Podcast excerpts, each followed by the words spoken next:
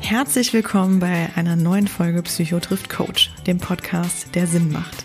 Psycho ist in dem Fall Kurt Neubersch, psychologischer Psychotherapeut und mein großer Bruder. Und Life Coach meint mich Judith Brückmann.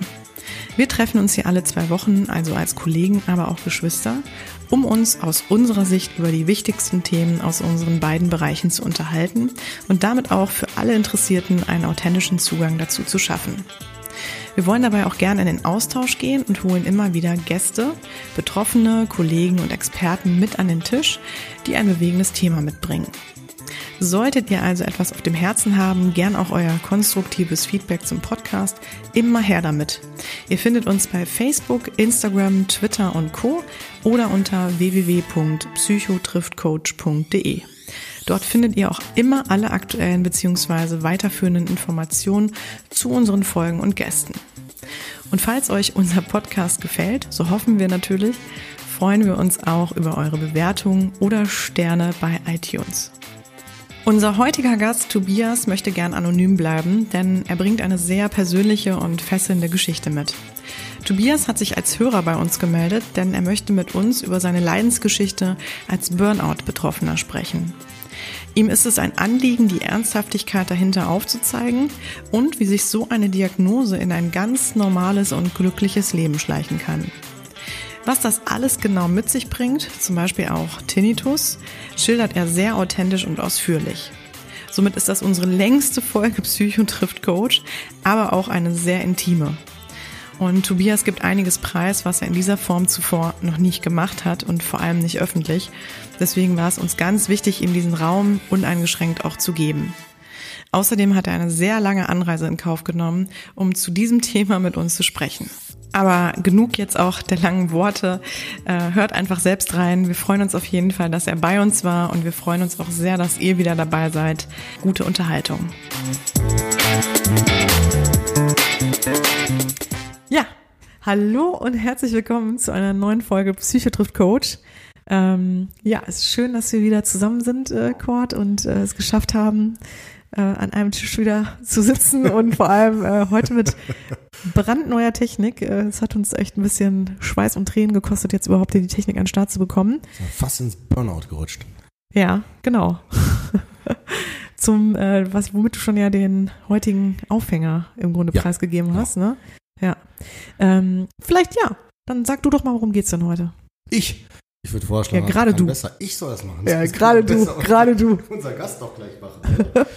Sagen wir erstmal so, wir freuen uns sehr. Wir haben heute einen Gast, der von ganz, ganz weit angereist ist und äh, wirklich ganz viel Mühen auf sich genommen hat, um hier zu sein bei uns. Und da fühle ich mich wirklich äh, sehr, sehr, beziehungsweise wir uns ja sehr geehrt und ähm, freuen uns da sehr dass wir jetzt hier zusammensitzen. Hast, äh, hast dich auch mega vorbereitet, muss man auch dazu sagen. Wir haben ja schon viel Austausch gehabt. Ne?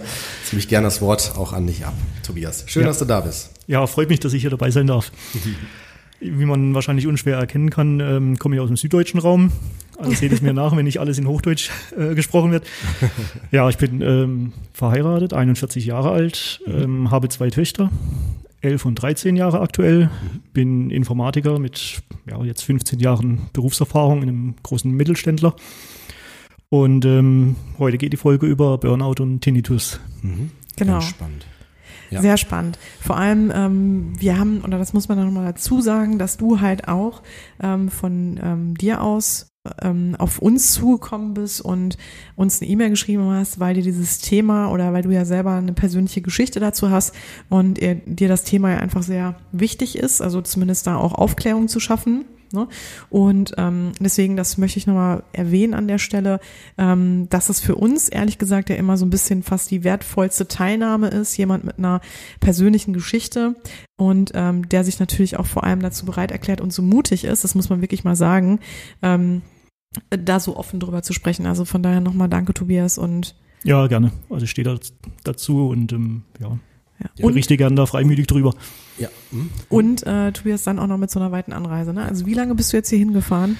Die Herfahrt waren jetzt vier Stunden, zurück geht's eine Stunde äh, schneller, also drei Stunden. Wahnsinn. Wahnsinn. Wahnsinn, ehrlich. Also man merkt, es ist dir ein Herzenswunsch, ein sehr, sehr also Ja, ich also finde das sehr, sehr Ne? wichtig, ja. Großes Anliegen, dass vor allen Dingen auch Betroffene oder Menschen, die vielleicht in ähnlicher Thematik drin sind, dass sie da eine Orientierung haben ne? und Mut, denen Mut gemacht wird. ne? ja. Genau, das freut mich sehr. Schön. Ja. Ja. Ja, also genau. Und äh, vielleicht magst du jetzt nochmal sagen, ähm, vielleicht fangen wir wirklich einfach mal so ein bisschen am Anfang an. Aber bevor wir anfangen, würde ich auch gerne noch mal kurz zu dem Thema sagen, Kurt. Ähm, wir hatten ja eh schon vor, Burnout zu machen. Ja. Deswegen, das kam witzigerweise wie gerufen, äh, deine E-Mail, weil Burnout natürlich ein absoluter Klassiker auch ist, so in äh, vor allem, denke ich, meiner Psychotherapie, Mhm. Ja. ne? bei mir auch äh, zum Teil. Ähm, genau, und dass man ja auch immer noch das Gefühl hat, dass es so ein Thema ist, was noch nicht so gut einzuordnen ist. Ähm, was auch noch nicht so wirklich, glaube ich, als ein ähm, klares Krankheitsbild auch anerkannt ist. Ähm, deswegen, da würde ich gern vielleicht kurz noch mal ganz kurz, ganz kurz Kurt mit dir einsteigen. Ähm, gerne machen. äh, genau, wie du das empfindest, gerade so als ähm, wie, wie fühlt sich das so an, so aus der Therapie herausgesprochen für dich? Ähm, ja, also ich würde sagen, normalerweise bereite ich mich ja, bereite ich mich ja bei sowas nicht so drauf vor, aber ich muss bei Burnout deswegen nochmal eine Sache gleich nachgucken und äh, werde es entsprechend dann auch dann zitieren, wenn man so will.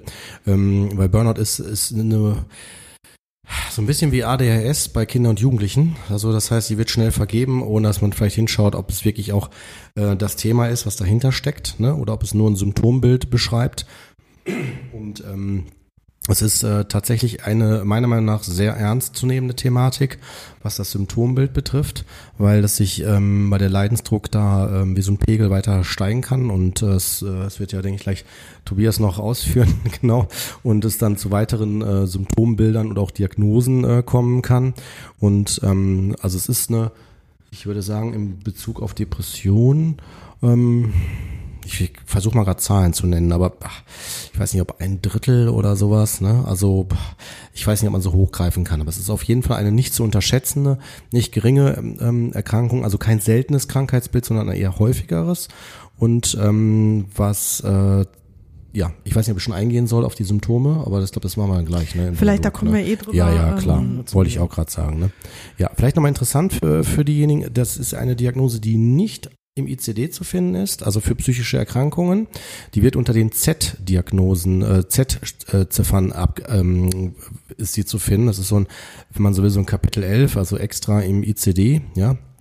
2013 ist das benannt worden unter Z73 und Z73 ja beschreibt im Grunde genommen Diagnosen oder Probleme, die nicht als Krankheit unter die Kategorien A bis Y89 klassifizierbar sind.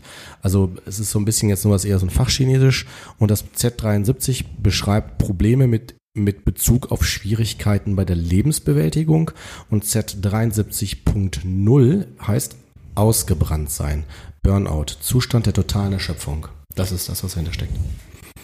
Und für, für die Personen, die sich fragen, was ist jetzt der ICD, der inzwischen in der zehnten Auflage vorliegt, also zehnten Version vorliegt, so ICD-10, ähm, das ist das die internationale Klassifikation für Erkrankungen und zwar weltweit. Das heißt, diese Schlüsselnummern zählen weltweit. Und ähm, was man auch noch wissen sollte, ist, dass ähm, es noch auch noch das ähm, DSM gibt. Ja, das ist immer so ein bisschen irritierend. Das sind auch Schlüsselnummern. Das ist aber mehr für Universitäten gedacht. Ne? Also es ist ein bisschen ausführlicher, ein bisschen wissenschaftlicher. Und das ICD ist ganz klar praktischer Bezug im medizinischen Bereich. Okay, ja. Ja, deswegen, also da könnte ich jetzt auch nochmal gut dran anschließen, ähm, wie grenzt sich das eigentlich ab ähm, zwischen Therapie und Coaching? Da kommen wir natürlich auch nochmal im weiteren Verlauf zu, wenn es auch nochmal um konkrete Ideen der äh, Therapie oder Behandlung geht. Aber das ist im Grunde genommen, was du jetzt gerade erklärt hast, schon die Grundlage dessen, warum ich im Coaching auch mit Burnout-Patienten, sage ich schon, mit Burnout-Klienten arbeiten darf, ähm, weil es halt im Grunde genommen noch in dieser Grauzone ähm, sich befindet.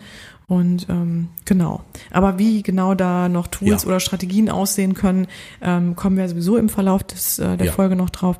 Jetzt würde ich natürlich gerne dann auf unseren Gast zu sprechen kommen, Tobias. Ähm, du hast ja einen wirklich langen Leidensweg hinter dir. Ja, das kann man so sagen.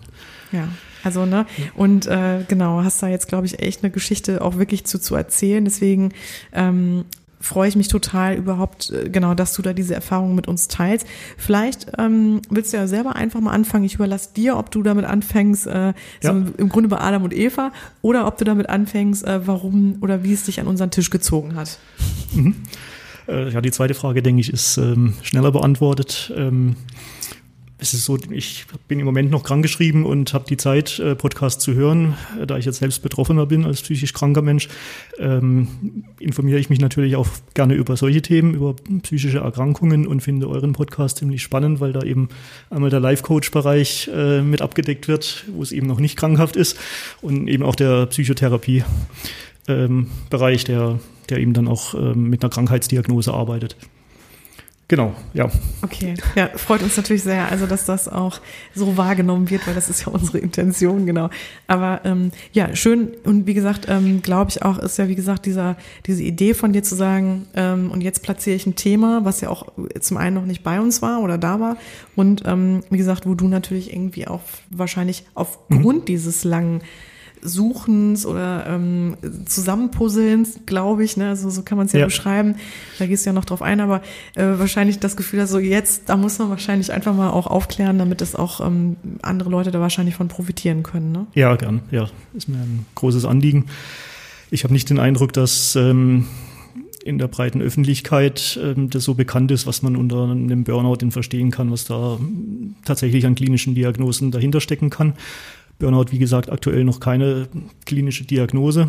Ähm, stattdessen wurde jetzt bei mir, ich gehe einfach mal die, die Diagnosen durch, die ich jetzt im Laufe der letzten Jahre bekommen habe. Einmal Schlafstörung, chronisches Erschöpfungssyndrom, Tinnitus beidseitig, eine schwere depressive Episode, also schwer depressiv, eine Panikstörung.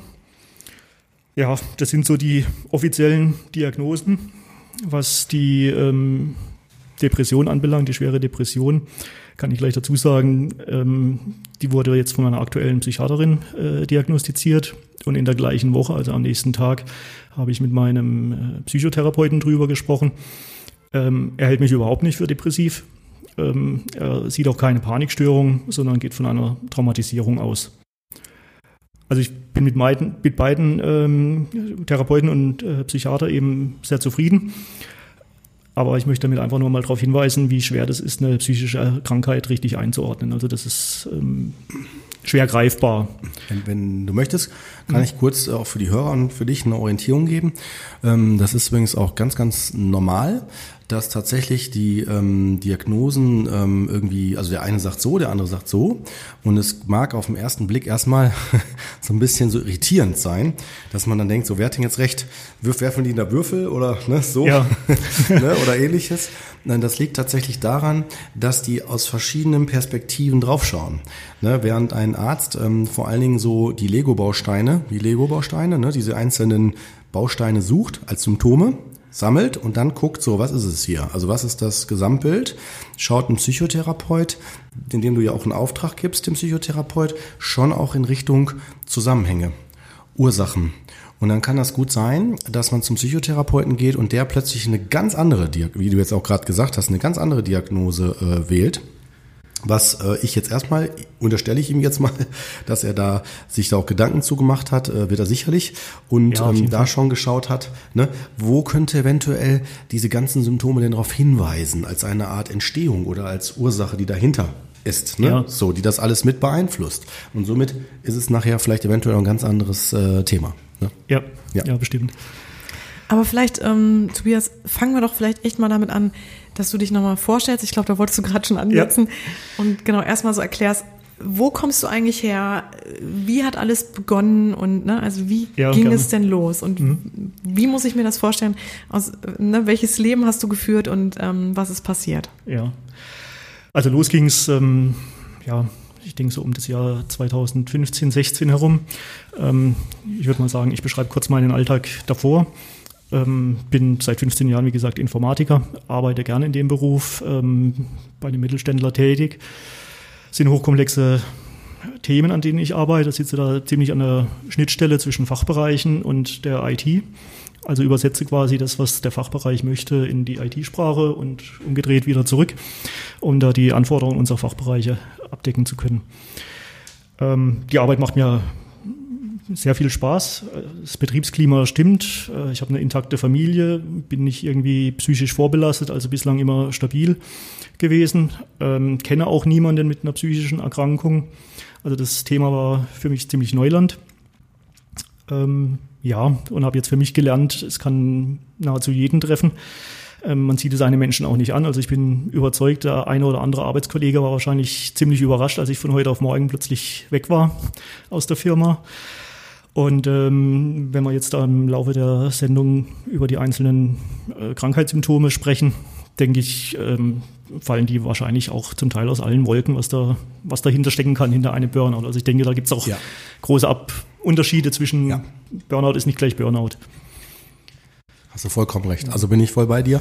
Ähm, deswegen kann man auch nicht sagen, nur weil das die Diagnose ist, ist es dann für alle direkt gleich. Ne? Ja. Das ist tatsächlich so. Ja. Das fängt bei Erkältungen an. Ne? Ich sage nur Männerschnupfen und ähm, vielleicht generell Erkältungen.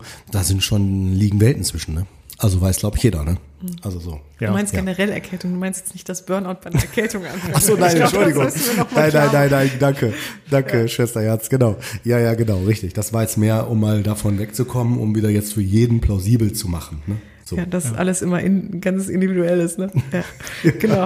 Okay. Die Männergrippe. Also ich denke, ich habe da einen ziemlich schweren Verlauf ähm, hinter mir oder noch bin noch dabei, ähm, was jetzt eben nicht bedeutet, dass jeder, der hier äh, Burnout diagnostiziert bekommt oder da den Verdacht hat, er hätte einen Burnout, dass das genauso schlimm kommen muss. Also ganz und gar nicht, kann gibt sicherlich auch mildere Formen, ja. Klar. Genau. Wie, wie ging es denn genau? Wie ging es denn los? Oder ja. wann hast du für dich gemerkt, irgendwas also stimmt nicht? Bis ähm, 2015 war die Arbeit einigermaßen locker. Also klar, ich war gut ausgelastet, aber ähm, hatte auch meine Freiräume und war eigentlich alles soweit in Ordnung. Ich würde sagen, so eine 40, 41 Stunden Woche.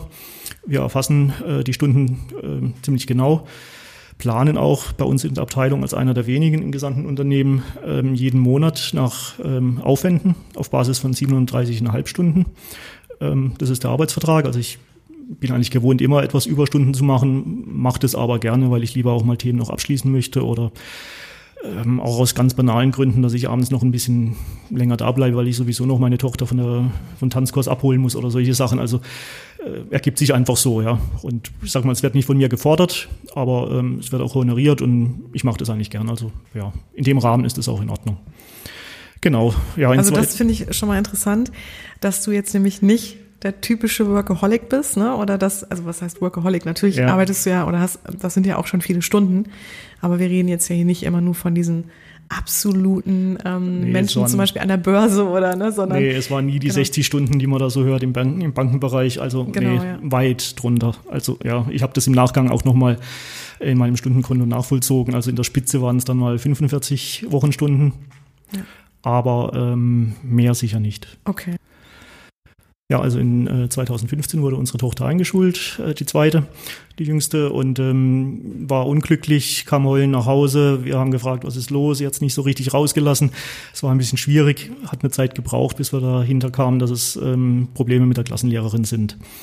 Und ähm, wir haben dann das Gespräch gesucht, versucht, die Dinge zu klären, was leider nicht funktioniert hat. Die, die Lehrerin hatte bis dahin eine, eine achte Klasse, hatte, hatte jetzt zum ersten Mal eine erste Klasse. Und ähm, ja, Ding waren einfach auch Anlaufschwierigkeiten, aber ähm, war für uns ziemlich schwierig. Also das Ganze ist dann nach und nach eskaliert. Ähm, Schulleitung wurde eingeschaltet und ähm, wir haben Gespräche geführt mit Verwaltungsrat und so weiter. Es hat sich hingezogen. Gegen Ende des Schuljahres konnte unsere Tochter dann in die Parallelklasse wechseln, weil einfach in dieser Klasse das, die Probleme nicht zu lösen waren. Das war ein sehr intensives Jahr für uns Eltern, ähm, auch für die Tochter natürlich. Also war schon, war schon hart, auch emotional einfach ziemlich anstrengend. Hat die eine oder andere schlaflose Nacht oder ja, schwere Nacht äh, natürlich auch mit sich gebracht. Ähm, ja, letzten Endes aber dann mit Happy End. Unsere Tochter ging dann in die Parallelklasse ab der zweiten Klasse und ähm, ist jetzt glücklich. Also jetzt ist sie in der fünften und alles gut und ja, wie ausgewechselt. Also alles super. Also bis dahin denke ich, alles noch so im normalen Rahmen. Aber muss sagen, in dem Jahr habe ich wahrscheinlich schon die eine oder andere Ressource äh, aufgebraucht, die ich bis dahin noch hatte. Beruflich war da zu dem Zeitpunkt auch noch alles in Ordnung. Es war aber klar, nach den äh, Sommerferien äh, gibt es große Projekte, die dann in eine, in Hochphase kommen. Also ungefähr von September 2016 bis ähm, ja, Mai 2017 ist äh, Trubel in der Firma, viel los, ähm, viele Projekte zu stemmen ähm, wo klar ist, da, da müssen wir ran und ähm, ja, war auch nicht das erste Mal so. Also ich sag mal, in meinem äh, Berufsfeld äh, oder bei meinem Arbeitsplatz ist es so, alle zwei, drei Jahre werden Internetjobs neu entwickelt. Ähm, zu dem Zeitpunkt geht's dann hoch her, mal so ein halbes, dreiviertel Jahr und dann beruhigt sich das Ganze auch wieder, hab dann ein, zwei Jahre Ruhe, äh, normales Arbeitstempo und normale Arbeitslast. Also ähm, ja, eigentlich soweit in Ordnung, eben wie gesagt, in der, in der normalen Phase 40, 41 Stunden Woche und ähm, in der Hochphase dann mal 42, in Ausnahmefällen auch mal eine 45 Stunden Woche. Mhm. Genau. Ja, das ging dann so auch gut los, also wie auch erwartet äh, im September mit ordentlich Stunden. Ähm, eben so 42 Stunden und gut gearbeitet. Im äh, Oktober, ja, ich glaube, es war schon November, habe ich dann am Wochenende plötzlich bemerkt, ähm, mir wird übel. Für fünf Minuten eine aufkommende Übelkeit, ähm, die ähm, für mich ziemlich schnell klar war, äh, irgendwie psychisch bedingt ist. Es war so ein Gefühl von Unsicherheit, ich kann dem Frieden nicht trauen, irgendetwas stimmt nicht. So ein ungutes Gefühl. Also ich ja, fällt mir schwer, das jetzt genauer zu beschreiben, aber es lag auf jeden Fall nicht am, am Essen oder an irgendwie mhm. sowas. Also war für mich schon ziemlich schnell klar, ist irgendwie psychisch. Aber ich habe das dann auch nicht überbewertet. Ich dachte, okay, gut, ist einfach auch viel los. Ich habe das dann schon auch in Verbindung mit der, mit der Arbeit gesehen. Aber ja, mit, mit fünf Minuten einmal, da habe ich mir jetzt nicht viel bei gedacht, sondern einfach meine Sache weitergemacht. Wochenenden, muss ich dazu sagen, waren eigentlich auch immer frei. Also da ähm, habe ich Ausflüge mit der Familie unternommen. Ich wandere gerne, ähm, ja, gehe mal spazieren, fahre mit dem Rad zur Arbeit. Also äh, schon auch priva im privaten Umfeld nach, äh, nach Ausgleich gesucht und, und den auch ge gefunden. Ja, das ging dann so weiter, dass ähm, diese, diese Panik, die aufkommende, immer mal wieder kam. Am Anfang vielleicht so alle zwei, drei Wochen immer relativ kurz. Ich habe mit meiner Frau drüber gesprochen. Sie meinte, ja, magst mal zum Arzt gehen, mit dem Arzt drüber sprechen. Und ich habe gesagt, ja, was sage ich dem Arzt? Ich habe am Wochenende für fünf Minuten Bauchschmerzen gehabt. Ähm, das ja, lässt sich wahrscheinlich schlecht beheben. Also was, was möchte der Arzt da, da unternehmen? Also für eine, für eine Behandlung wird das wahrscheinlich nicht reichen. Gut, und dann ähm, ging das Jahr weiter, 2017. Ich sag mal so im April kam der Nee, davor war noch, ähm, gab es noch Mitarbeitergespräch. Das wird einmal im Jahr in der Firma gemacht. Ich habe da auch mitgeteilt, ich bin gut ausgelastet von der Arbeit her. Ich ähm, bin am Limit, mhm. arbeite sehr viel und wir müssen gucken, dass wir da Entlastung finden. Mein Chef stand da auch sofort hinter mir. Wir haben geguckt, wie wir da entlasten können, die eben abzugeben. Ähm, ja, haben wir versucht, war aber auch nicht so leicht möglich. Die Kollegen waren auch gut ausgelastet und die Themen haben eine Komplexität, da kann man nicht einfach irgendeinen Informatiker mal geschwind dran setzen. Also das, ähm, das funktioniert so nicht. Also die Themen sind einfach, äh, da braucht es lange Erfahrung, ähm, viel Spezialwissen. Also es ist schwer, da ähm, kurzfristig ähm, für eine Entlastung, äh, eine, eine, Entlastung zu bekommen. Aber klar, wir haben natürlich auch Aufgaben abgelehnt oder Dinge nach hinten verschoben, kleinere Aufgaben auch mit Fachbereichen und an, an allen Leuten dann gesprochen und gesagt, ähm, ja, wenn es mal eine halbe Stunde Tätigkeit ist, ähm, in der Masse ist es trotzdem auch äh, Aufwand, der anfällt. Ähm, manche Sachen können wir einfach jetzt nicht, nicht realisieren, müssen wir vielleicht nach hinten legen. Auch priorisiert natürlich, äh, mit den Leuten gesprochen, gesagt, okay, meldet euch, wenn es dringend wird, aber im Moment äh, können wir das nicht angehen, auch in den nächsten Monaten nicht. Also haben schon versucht, da auch bei der Arbeit zu entlasten. Ähm, klar, die, die ganz großen Projekten, Projekte, die haben die ganze Firma betroffen, ähm, die konnten wir nicht absagen. Also wir haben zu dem Zeitpunkt SAP eingeführt, ähm, wir haben ähm, zehn Internetjobs neu entwickelt. Ich war auch noch in dem Projekt mit ähm, im IT-Bereich tätig, um ähm, ein Dokumentationssystem einzuführen. Das wäre vielleicht das Projekt gewesen, das ich jetzt rückblickend hätte besser mal absagen sollen. Aber auch da ähm, war der Aufwand nicht so absehbar, wo sich das hin entwickelt. Ähm, Software war dann auch eingekauft. Ja, woher soll man es auch wissen? Mhm. Ging dann so weiter, dass im April ähm, zum ersten Mal ein, äh, auch am Wochenende ein Tinnitus auftrat für ein paar Sekunden. Ein hoher, hoher Pfeifton und ich weiß noch den Moment, ich habe innegehalten, bin einen Schritt innerlich zurückgetreten und habe gesagt, das, da ist was im Busch, das geht nicht in eine gute Richtung. Mhm. Und ähm, ja, wird euch gern einladen, da an der Stelle mal für euch zu überlegen, wo ihr da, wie ihr darauf reagieren würdet. Vielleicht auch die Hörerinnen und Hörer, wie man darauf reagiert. Also wir haben eine hohe Arbeitslast, ähm, versucht Themen abzugeben. Ja, ähm, diese Panik, die ab und zu mal auftritt, so alle zwei, drei Wochen. Im Juni stehen, steht Urlaub an. Klar, das erste Halbjahr gibt es sowieso viele Feiertage. Also ja, wie würdet ihr denn da reagieren? Ja, also ich kann nur sagen, wenn ähm, ich merke, ich habe viel zu tun und dann, äh, du hast ja auch gerade schon gesagt, das sind ja mehrere Sachen, das ist ja nicht nur der Job, das ist ja auch noch dein Privat ne, und so weiter, das kommt auch noch alles dazu. Und wenn ich jetzt auch noch jemand bin, der sehr gewissenhaft ist, der, äh, so würde ich dich auch einschätzen, ne, so gewissenhaft ist, möchte das alles auch gut machen, ne, so, dann, und dann kommen plötzlich Hindernisse körperlicher Art. Dann äh, denke ich auf der einen Seite, oh, ne, was passiert hier mit mir? Das irritiert mich. Und zum anderen äh, denke ich mir, gerade wenn zwei oder drei noch dazukommen, ähm, dann fragt man sich, wo geht die Reise hin? Also was kommt denn dann noch? Also was wird dann der nächste Schritt sein, ne, wenn er schon in so eine Richtung geht? Und dann würde ich wahrscheinlich Angst haben in den Momenten. Ne? Also würde mich verunsichert fühlen und dann würde ich mir direkt die Frage stellen, zu wem kann ich jetzt gehen? Wer ist dafür denn die Fachperson? Ne? Und da würde ich wahrscheinlich erstmal an einen Hausarzt denken, wenn ich jetzt nicht jetzt äh, fachlich ausgebildet wäre. Ne? Mhm. So wäre ich jetzt. Okay. Ja, ich glaube, wir sind halt sehr sensibilisiert oder ne, wir wissen mhm. ja auch, ähm, genau, wir trainieren ja auch ein bisschen die Klienten immer darauf hin, Bedürfnisse wahrzunehmen oder also Dinge wahrzunehmen, die man braucht in dem Moment. Also zum Beispiel sowas wie dann in dem Moment Ruhe oder Pause oder weniger Belastung. Ähm, genau, oder halt sowas auch wahrzunehmen, wie reagiert eigentlich mein Körper. Also zum Beispiel, ich mache das im Coaching auch ganz häufig ähm, und das ist auch ganz gut, dass man, es gibt, äh, jeder hat so seine verschiedenen, ich sag mal, wie so Achillesfersen, ne? Und äh, jeder hat seine so verschiedene Dinge, die dann passieren, wenn man sich nicht gut fühlt, wenn man gestresst ist, wenn man überlastet ist.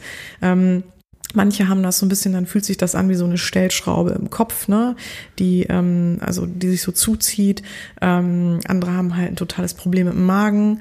Ähm, wiederum andere haben Rückenprobleme. Ähm, und ich glaube, da muss man für sich halt genau wissen, wo sind denn da eigentlich immer, wo, wo treten bei mir schnell Dinge auf. Also wo merke ich an, an bei mir halt schnell, dass äh, Schmerzen sind oder genau ne Belastung ist. Und dann ist es im Grunde genommen, wenn man so will, fast wie so eine Art Warnsignal. Also dann kann man damit ganz gut in seinem Leben umgehen. Jetzt redest du ja gerade von Symptomen, die das erste Mal in deinem Leben aufgetreten sind ja. und die man natürlich nicht einordnen kann, was du aber wahrscheinlich schon in dem Moment eigentlich gut für dich ähm, verstanden hast. Das hattest du ja gerade schon gesagt. Oh, da ist was im Busch und das ist was wahrscheinlich was psychisches, ne? Und ja. was ich noch nicht greifen kann. Und ich glaube, es braucht halt auch diese Zeit, ähm, um da für sich dann halt ich glaube, kein Mensch ist ja immer, egal was es ist, sofort jemand, der dann sofort handelt, sondern es braucht den Prozess oder auch diese Entwicklung, dass man für sich dann irgendwann zu einer Handlung kommt. Ja, ja, aber ich glaube noch ergänzend dazu, äh, was ja auch kommt, ist, wir haben dürfen nicht vergessen, das passiert ja in einer äh, Spannungssituation, also wo eh schon viel passiert. Und wenn man, und ich gehe davon aus, jeder weiß vom gesunden Menschenverstand her, intuitiv, wie man auch intuitiv Mutter und Vater dann wird, wenn man ein Kind hat. Ne? Aber dann weiß man auf einmal auch intuitiv, eigentlich müsste ich mal ein bisschen kürzer treten. Aber dann kommt wieder sofort die, die To-Dos, das, was da zu tun ist. Und dann fragt man sich, ich gehe jetzt wieder von, von Laiensicht aus, nicht von unserer professionellen Sicht, ne, jetzt betrachtet, sondern würde ich auch als Laie denken, da habe ich ja keine Zeit für. Wann soll ich denn zum Arzt gehen? Entspannen kann ich dann in drei Wochen, dann habe ich eh Urlaub. Also so, ja, ich glaube, so fängt ja. man an, sich das dann noch, ich sage es mal, schön zu reden. Sich zu sagen, komm, halt noch durch, so lange schaffe ich noch und dann ist das Projekt ja auch vorbei. Ne, so, also würde ja. ich wahrscheinlich ja. denken. Ja. Hm? Ja, wie gesagt, ich habe 15 Jahre Berufserfahrung. Ich weiß, wie die Projekte da laufen. Ähm, ich konnte mich da auf mein Gefühl eigentlich auch äh, verlassen in der Regel. Also das hat eigentlich immer äh, zugetroffen, wann stressige Phasen kommen und wann die auch wieder gehen. Mir war klar, ab Mitte Juni, also Anfang Juni hatte ich zwei Wochen äh, Urlaub. Danach wird's ruhiger. Und es hat auch zugetroffen, also das war auch so, ja. Natürlich auch kein Urlaub, ja, also immer noch natürlich zu tun, aber ähm, es wurde auch ruhiger. Ich habe das aber eben ja so Anfang April gespürt, zum ersten Mal ein Tinnitus. Da ist was im Busch. Es ist psychisch bedingt. Ähm, dachte mir, dachte drüber nach in dem Moment, ähm, wie gehe ich damit um? Was kann ich jetzt tun? Und mir war klar, ich kann damit natürlich jetzt zu einem Psychotherapeuten gehen, aber da braucht, da braucht es eine Diagnose dafür. Und der Psychotherapeut kann mir in kurzfristig auch nicht helfen. Also ich weiß ja, dass ich zu viel Stress habe, dass, ich, dass es an der Arbeit liegt im Moment. Ja. Also da finde ich nicht eine kurzfristige äh, Entlastung dadurch. Ja, ich habe noch einen Termin mehr und ähm, es braucht einfach Zeit. Ja. Rückblickend, wenn ich jetzt das Wissen von heute hätte, würde ich sagen, war das der Zeitpunkt, um die absolute Reißleine zu ziehen und äh, eine Auszeit zu nehmen für zwei oder drei Monate. Also das muss ich so deutlich sagen, weil danach hat sich das ziemlich schnell gesteigert. Okay. Und mit dem Wissen von heute hätte ich da sicherlich auch die volle Unterstützung von äh, meinem Chef, von meinen Vorgesetzten, von der gesamten Firma gehabt. Aber das ähm, ist eben für mich jetzt auch der Grund hier zu sein, äh, ist einfach so nicht bekannt, was da passieren kann und wie schnell sich das dann weiter steigern kann und eskalieren kann. Also das wäre der, der das Warnsignal gewesen. Ähm, ich habe natürlich dann versucht, ähm, Dinge, die nicht unbedingt nötig sind, äh, zu streichen im Privatumfeld. Elternabende ist dann meine Frau hingegangen, ähm, Gartenarbeit habe ich ruhen lassen, im Haus nichts mehr gemacht, einfach mich voll auf die Arbeit konzentriert. Es war klar, es sind noch äh, sechs Wochen bis zu meinem Urlaub, äh, die stehst du jetzt noch durch. Aber ähm, das war ein, ein Trugschluss. Ich hätte da viel früher einfach die Reißleine ziehen müssen. Aber ich will mir da eigentlich auch keinen richtigen Vorwurf draus machen, weil woher sollte ich es auch wissen? Ich kannte niemanden ja. bis dahin ja. dem, mit, mit so einer Erkrankung ähm, und hinterher ist man immer schlauer. Aber ja, zu dem Zeitpunkt habe ich das einfach auch falsch eingeschätzt. Es ging dann weiter. Ähm, ja, kann mich noch erinnern. Abends in der Firma gesessen, im Kopf knistert so ein bisschen für ein paar Sekunden. Auch da habe ich überlegt, gehe ich da jetzt zum Hausarzt damit? Was sage ich dem? Hat den Kopf geknistert. Also da, das ist auch wieder was nicht richtig Greifbares. Ja, dass es am Stress liegt, war mir klar. Es kam der Urlaub. Ich ähm, hatte kurz vorher mir noch eine Erkältung zugezogen und ähm, bin zum Arzt gegangen wegen der Erkältung, diagnostiziert wurde eine Kehlkopfentzündung. Ich lag mehr oder weniger zwei Wochen krank im Bett, habe mal so meinen Urlaub im Bett verbracht. Ähm, völlig erschöpft, völlig kaputt, krank und ähm, habe nach den zwei Wochen gemerkt, ich bin eigentlich immer noch nicht arbeitsfähig. Ich wollte dann äh, zu Hause bleiben, bin zum Hals-Nasen-Ohrenarzt gegangen, um eine, eine Verlängerung, also eine Krankenschreibung zu bekommen.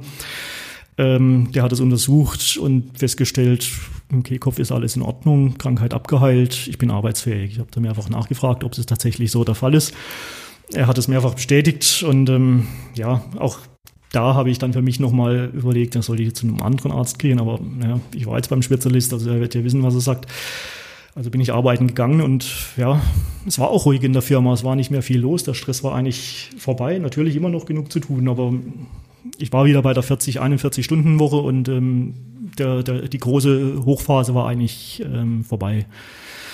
Und zwei Wochen später ähm, war an einem Nachmittag ein Schulfest. Ich bin hingegangen, habe mir es gut gehen lassen, Kaffee getrunken, Kuchen gegessen, ähm, mich mit anderen Eltern ausgetauscht, ähm, dieser Klassenlehrerin nochmal über den Weg gelaufen, aber okay, sei es drum.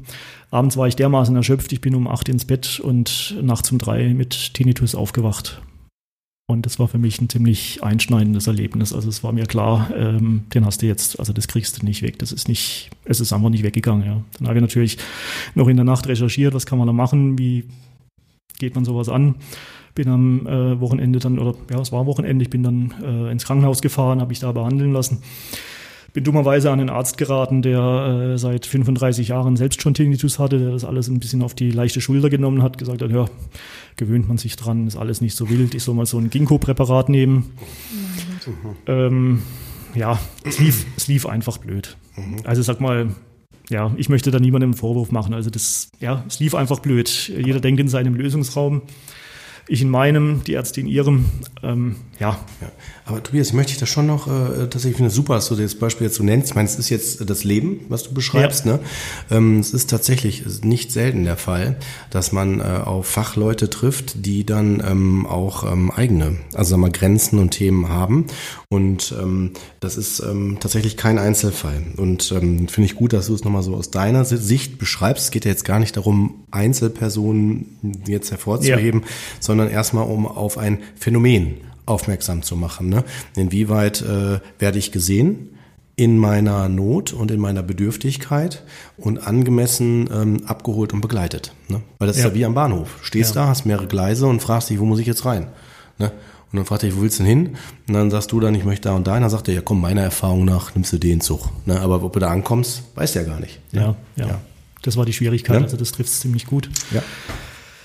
Ähm, ja, das war für mich ein ziemlicher Schock, dieser Tinnitus. Ähm, ich habe damit ziemlich schnell die Fähigkeit verloren zu entspannen. Das kann sich ein gesunder Mensch Mhm. eigentlich gar nicht vorstellen. Also ja. Wie muss, man, dann- wie muss man sich das vorstellen? Vor allem, wenn man da so dann in dem Moment ähm, ja, überrascht wird. ja, Vielleicht eine kurze Orientierung. Ähm, für Leute, auch die Hörer, die damit nichts zu tun haben. Man kennt das Beispiel, korrigier mich bitte, ne, Tobias, Ja, wenn gerne. du es anders siehst. Ähm, es ist so in so Kriegsfilmen, wenn so Granaten hochgehen, dann äh, und der Film wird aus einer subjektiven Sicht geschildert, ähm, dann hat man ja auch, dann hört man die Umgebung nicht mehr. Man hört dann nur so einen Pfeifton, so ein Ü und der wird ja irgendwann weniger und dann hört man wieder das Normale. Ja. Und beim Tinnitus ist es so, es bleibt. Also dieser Pfeifton, der am Anfang dann nur ist, der geht ja dann schön im Film weg, ja, der wird bei äh, Betroffenen äh, dann bleiben. Ja, wie eine Ja. Störgröße. Ja, exakt. Und ähm, so schrecklich es sich das anhört, so schrecklich ist es auch. Also das ähm, ja, war ziemlich hart. Ich bin dann natürlich noch zu äh, einem anderen Hals-Nasen-Ohrenarzt gegangen, habe dann Cortison äh, verschrieben bekommen, das zehn Tage genommen, das soll wohl helfen. Äh, war bei mir leider nicht der Fall. Ähm, Sauerstofftherapie wurde mal, habe ich mal recherchiert, hat der Arzt aber an, abgeraten, da, da vielleicht weitere Töne auftreten können. Was ist Sauerstofftherapie? Ähm, da kommt man in so eine Röhre rein, weil man davon ausgeht, ähm, dass ähm, vielleicht im Gehirn manche, ich weiß es nicht, ähm, Arterien oder was auch immer äh, verstopft sind, wo man mit Sauerstoff vielleicht noch ein bisschen äh, was retten kann. Also bei Tinnitus wird Sauerstofftherapie durchaus empfohlen. Mein ähm, Hals-Nasen-Ohrenarzt war der Meinung, ähm, Cortison macht es äh, mindestens genauso gut und hat weniger Nebenwirkungen. Gut, ja. Ähm, ich hatte dann echte Schwierigkeiten abzuschalten. Ich bin noch zu weiteren Hals-Nasen-Ohrenärzten gegangen, bei, war bei insgesamt drei. Ähm, jeder von ihnen hat mir gesagt, ähm, denken Sie bloß nicht dran. Konzentrieren Sie sich nicht auf den Ton, sonst bleibt der. Sie müssen sich ablenken. Also das habe ich von jedem Arzt gehört. Und, äh, Leichter gesagt als getan. Ne? da fällt mir immer das Beispiel mit dem rosaroten Elefanten ein, äh, an dem man nicht denken soll. Der, man denkt da dran. Das funktioniert nicht, ja. Aber ich war in völliger Panik. Das, äh, das bleibt jetzt. Ähm, war dann auch zweieinhalb Wochen krankgeschrieben. Äh, habe versucht, da irgendwie mich abzulenken, aber stellt euch das mal vor, mit so einem Ton den auszublenden. Das kann man vergessen. Also ja, und dann mit ähm, Musik, mit Hörspielen, ähm, Fernsehen, was auch immer, versucht da irgendwie abzulenken, sich bloß nicht darauf zu konzentrieren. Und das war ähm, ein Ding der Unmöglichkeit. Also das geht gar nicht. Ja. Und klar, die Schlafstörungen waren immer noch da. Die wurden natürlich dadurch auch nicht besser, eher schlechter. Ähm, die, die Panikattacken, die Übelkeit weiterhin. Also ja. Ähm, also das war eine ziemliche Tortur zu der Zeit. Und Tinnitus ist auch nicht gleich Tinnitus, es wurde dann eher schlimmer. Also es ging dann weiter mit einem zusätzlichen Rauschen auf der linken Seite, mit einem Dröhnen auf der rechten, in der Mitte dieser hohe ähm, Pfeifton. Also ich hatte das dann ziemlich schnell in einer Lautstärke, die hätte ich nicht für möglich gehalten. Also eben, man kennt das so aus Filmen, ähm, so ein hoher Pfeifton, der dann vielleicht wieder aufhört. Ähm, ja, beschreibt schon ziemlich gut, aber das Ganze in einer Lautstärke und eben noch mehrere Töne. Also das war deutlich lauter als bei uns in der Firmenkantine zur Mittagszeit. Ähm, Wahnsinn. Also das hätte ich nicht für möglich gedacht, gehalten. Ja. Unvorstellbar. Ja, und eben dann der rosarote Elefant, man soll bloß nicht dran denken und äh, je schneller man den Ton los wird, desto besser wird das Ganze. Also ich bin da in ziemliche Panik verfallen, ziemliche Hektik, äh, jetzt möglichst schnell. Ich habe an allen Registern gezogen, bin von Arzt zu Arzt gegangen. Ich war beim natürlich beim Hausarzt, bei drei HNOs, äh, beim Neurologen. Ich habe einen Kernspinnen machen lassen, eine Hirnstammaudiometrie, mit der kann man feststellen, ob der Ton vom Gehör herkommt oder von, äh, vom Gehirn. Ja, Was äh, hat das ergeben alles, wenn, wenn man das so fragen darf? es war klar, es, äh, es liegt am, am Gehirn. Also das Gehör an sich äh, funktioniert einwandfrei. Ähm, ja, nur Also sind, das sind erstmal gute Nachrichten. Also das finde ich immer ganz wichtig. Ne? Ich meine, das hört sich nicht so an für dich, aber wenn Aber man sagt echt, so, ja, bei ihm ist alles, alles in Ordnung, ne? so von den, vom Ohr her und also von der Hardware her. Ne? Ja. Aber so, jetzt kommt die große Frage, was machst du denn mit dem Gehirn? ne? Also wenn es dann daran liegt. Ne? Ja. Also genau, deswegen ist es wichtig, du beschreibst gerade das Prozedere, die körperlichen erstmal die, die, die körperlichen äh, Dinge ähm, erstmal abzuklären und dann im zweiten Schritt, wenn da nicht die Ursache ist, dann auf die psychischen Inhalte. Aber ich will, will Ja. nicht vorweggreifen. Ja, ja, ja. aber ist richtig. Also Ja. Tinnitus kann verschiedenste Ursachen haben. Also das kann durch Knalltrauma, Ja. Unfall, ähm, Ja. eben Stress, Organisch auch. organisch, ja, äh, Kieferknirschen und Muskelverspannungen, was auch immer äh, herrühren. Also das sollte man schon, Ja. schon abklären. Ja, sollte man immer. Ja. Bevor ich das vergesse, möchte ich an der Stelle ein Buch hervorheben. Hm? Ja, klar, kannst du gerne machen. Thema. Hm? Jetzt muss ich da kurz. Ja, wenn du es gleich findest, alles, alles gut. Man muss sagen, Tobias hat sich gut vorbereitet. Sind Genau. hier- Vergiss den Tinnitus heißt das Buch von Donja Stempfle. ah, gut. Hm. 2018 erschienen im Herbig Verlag. Ich finde, da wird sehr umfangreich und umfassend alles zu dem Thema beschrieben. Mhm, super. Ähm, ja, Donja Stempfle im Herbig Verlag 2018 erschienen. Vergiss den Tinnitus. Das Genau. auf jeden Fall. Danke für die Anmerkung. Also ich glaube, das ist auch nochmal ganz schön, immer so Literaturangaben zu Ja, haben. Ne? ja. Und um gleich vorne wegzugreifen, also diese Lautstärke und diese, ähm, dieser Stress, der damit verbunden war, hat sich inzwischen jetzt deutlich reduziert. Also man liest da immer im Internet von wegen, ähm, das bleibt so, das, ähm, ja, das erste halbe Jahr ist entscheidend und danach bleibt alles. Ich habe da auch in der Reha gehört, der Ton ist eigentlich immer gleich laut, ähm, nur die Wahrnehmung ähm, beeinflusst das Ganze, ob man sich darauf konzentriert oder eben nicht. Ich sage mal, ja, das mag schon stimmen, wenn man mal zehn Jahre lang einen Tinnitus hatte, aber ähm, sicher nicht im ersten oder im zweiten oder im dritten Jahr. Also ich denke, da ist noch alles drin und bin jetzt in einem Zustand, also da, das ist mir auch wichtig, den Tinnitus-Betroffenen mitzugeben, ähm, mit dem man gut leben kann. Also das ist, ich, klar, ich nehme den Ton wahr, aber es ist eher ein leises Rauschen noch und den Pfeifton bin ich losgeworden und ähm, verknüpft damit so, ja, wie ein, wie ein Gurgeln von der Heizung, also eher so ein, ein Wohlgefühl, eher ein ja, entspanntes Geräusch. Also ist, das, ist jetzt soweit in Ordnung. Also er hat sich verändert, würdest du sagen. Ja, Verändert. Ja, schon. Mhm. Willst, vielleicht bleiben wir mal gerade dabei. Ja. Ähm, wie hast du das denn für dich hinbekommen, dass sich das verändert hat? Also ich habe lange, lange dran ähm, damit gekämpft, den Ton loszuwerden und da ja eben nicht, mich nicht drauf zu konzentrieren und alle Welt hat mir gesagt, ähm, lenk dich ab. Ja, das war das war ein Fehler. Also rückblickend muss ich sagen, ähm, möglichst gelassen hinnehmen, den Ton wahrnehmen, aber sich auch nicht mehr beidenken. Das geht auch wieder.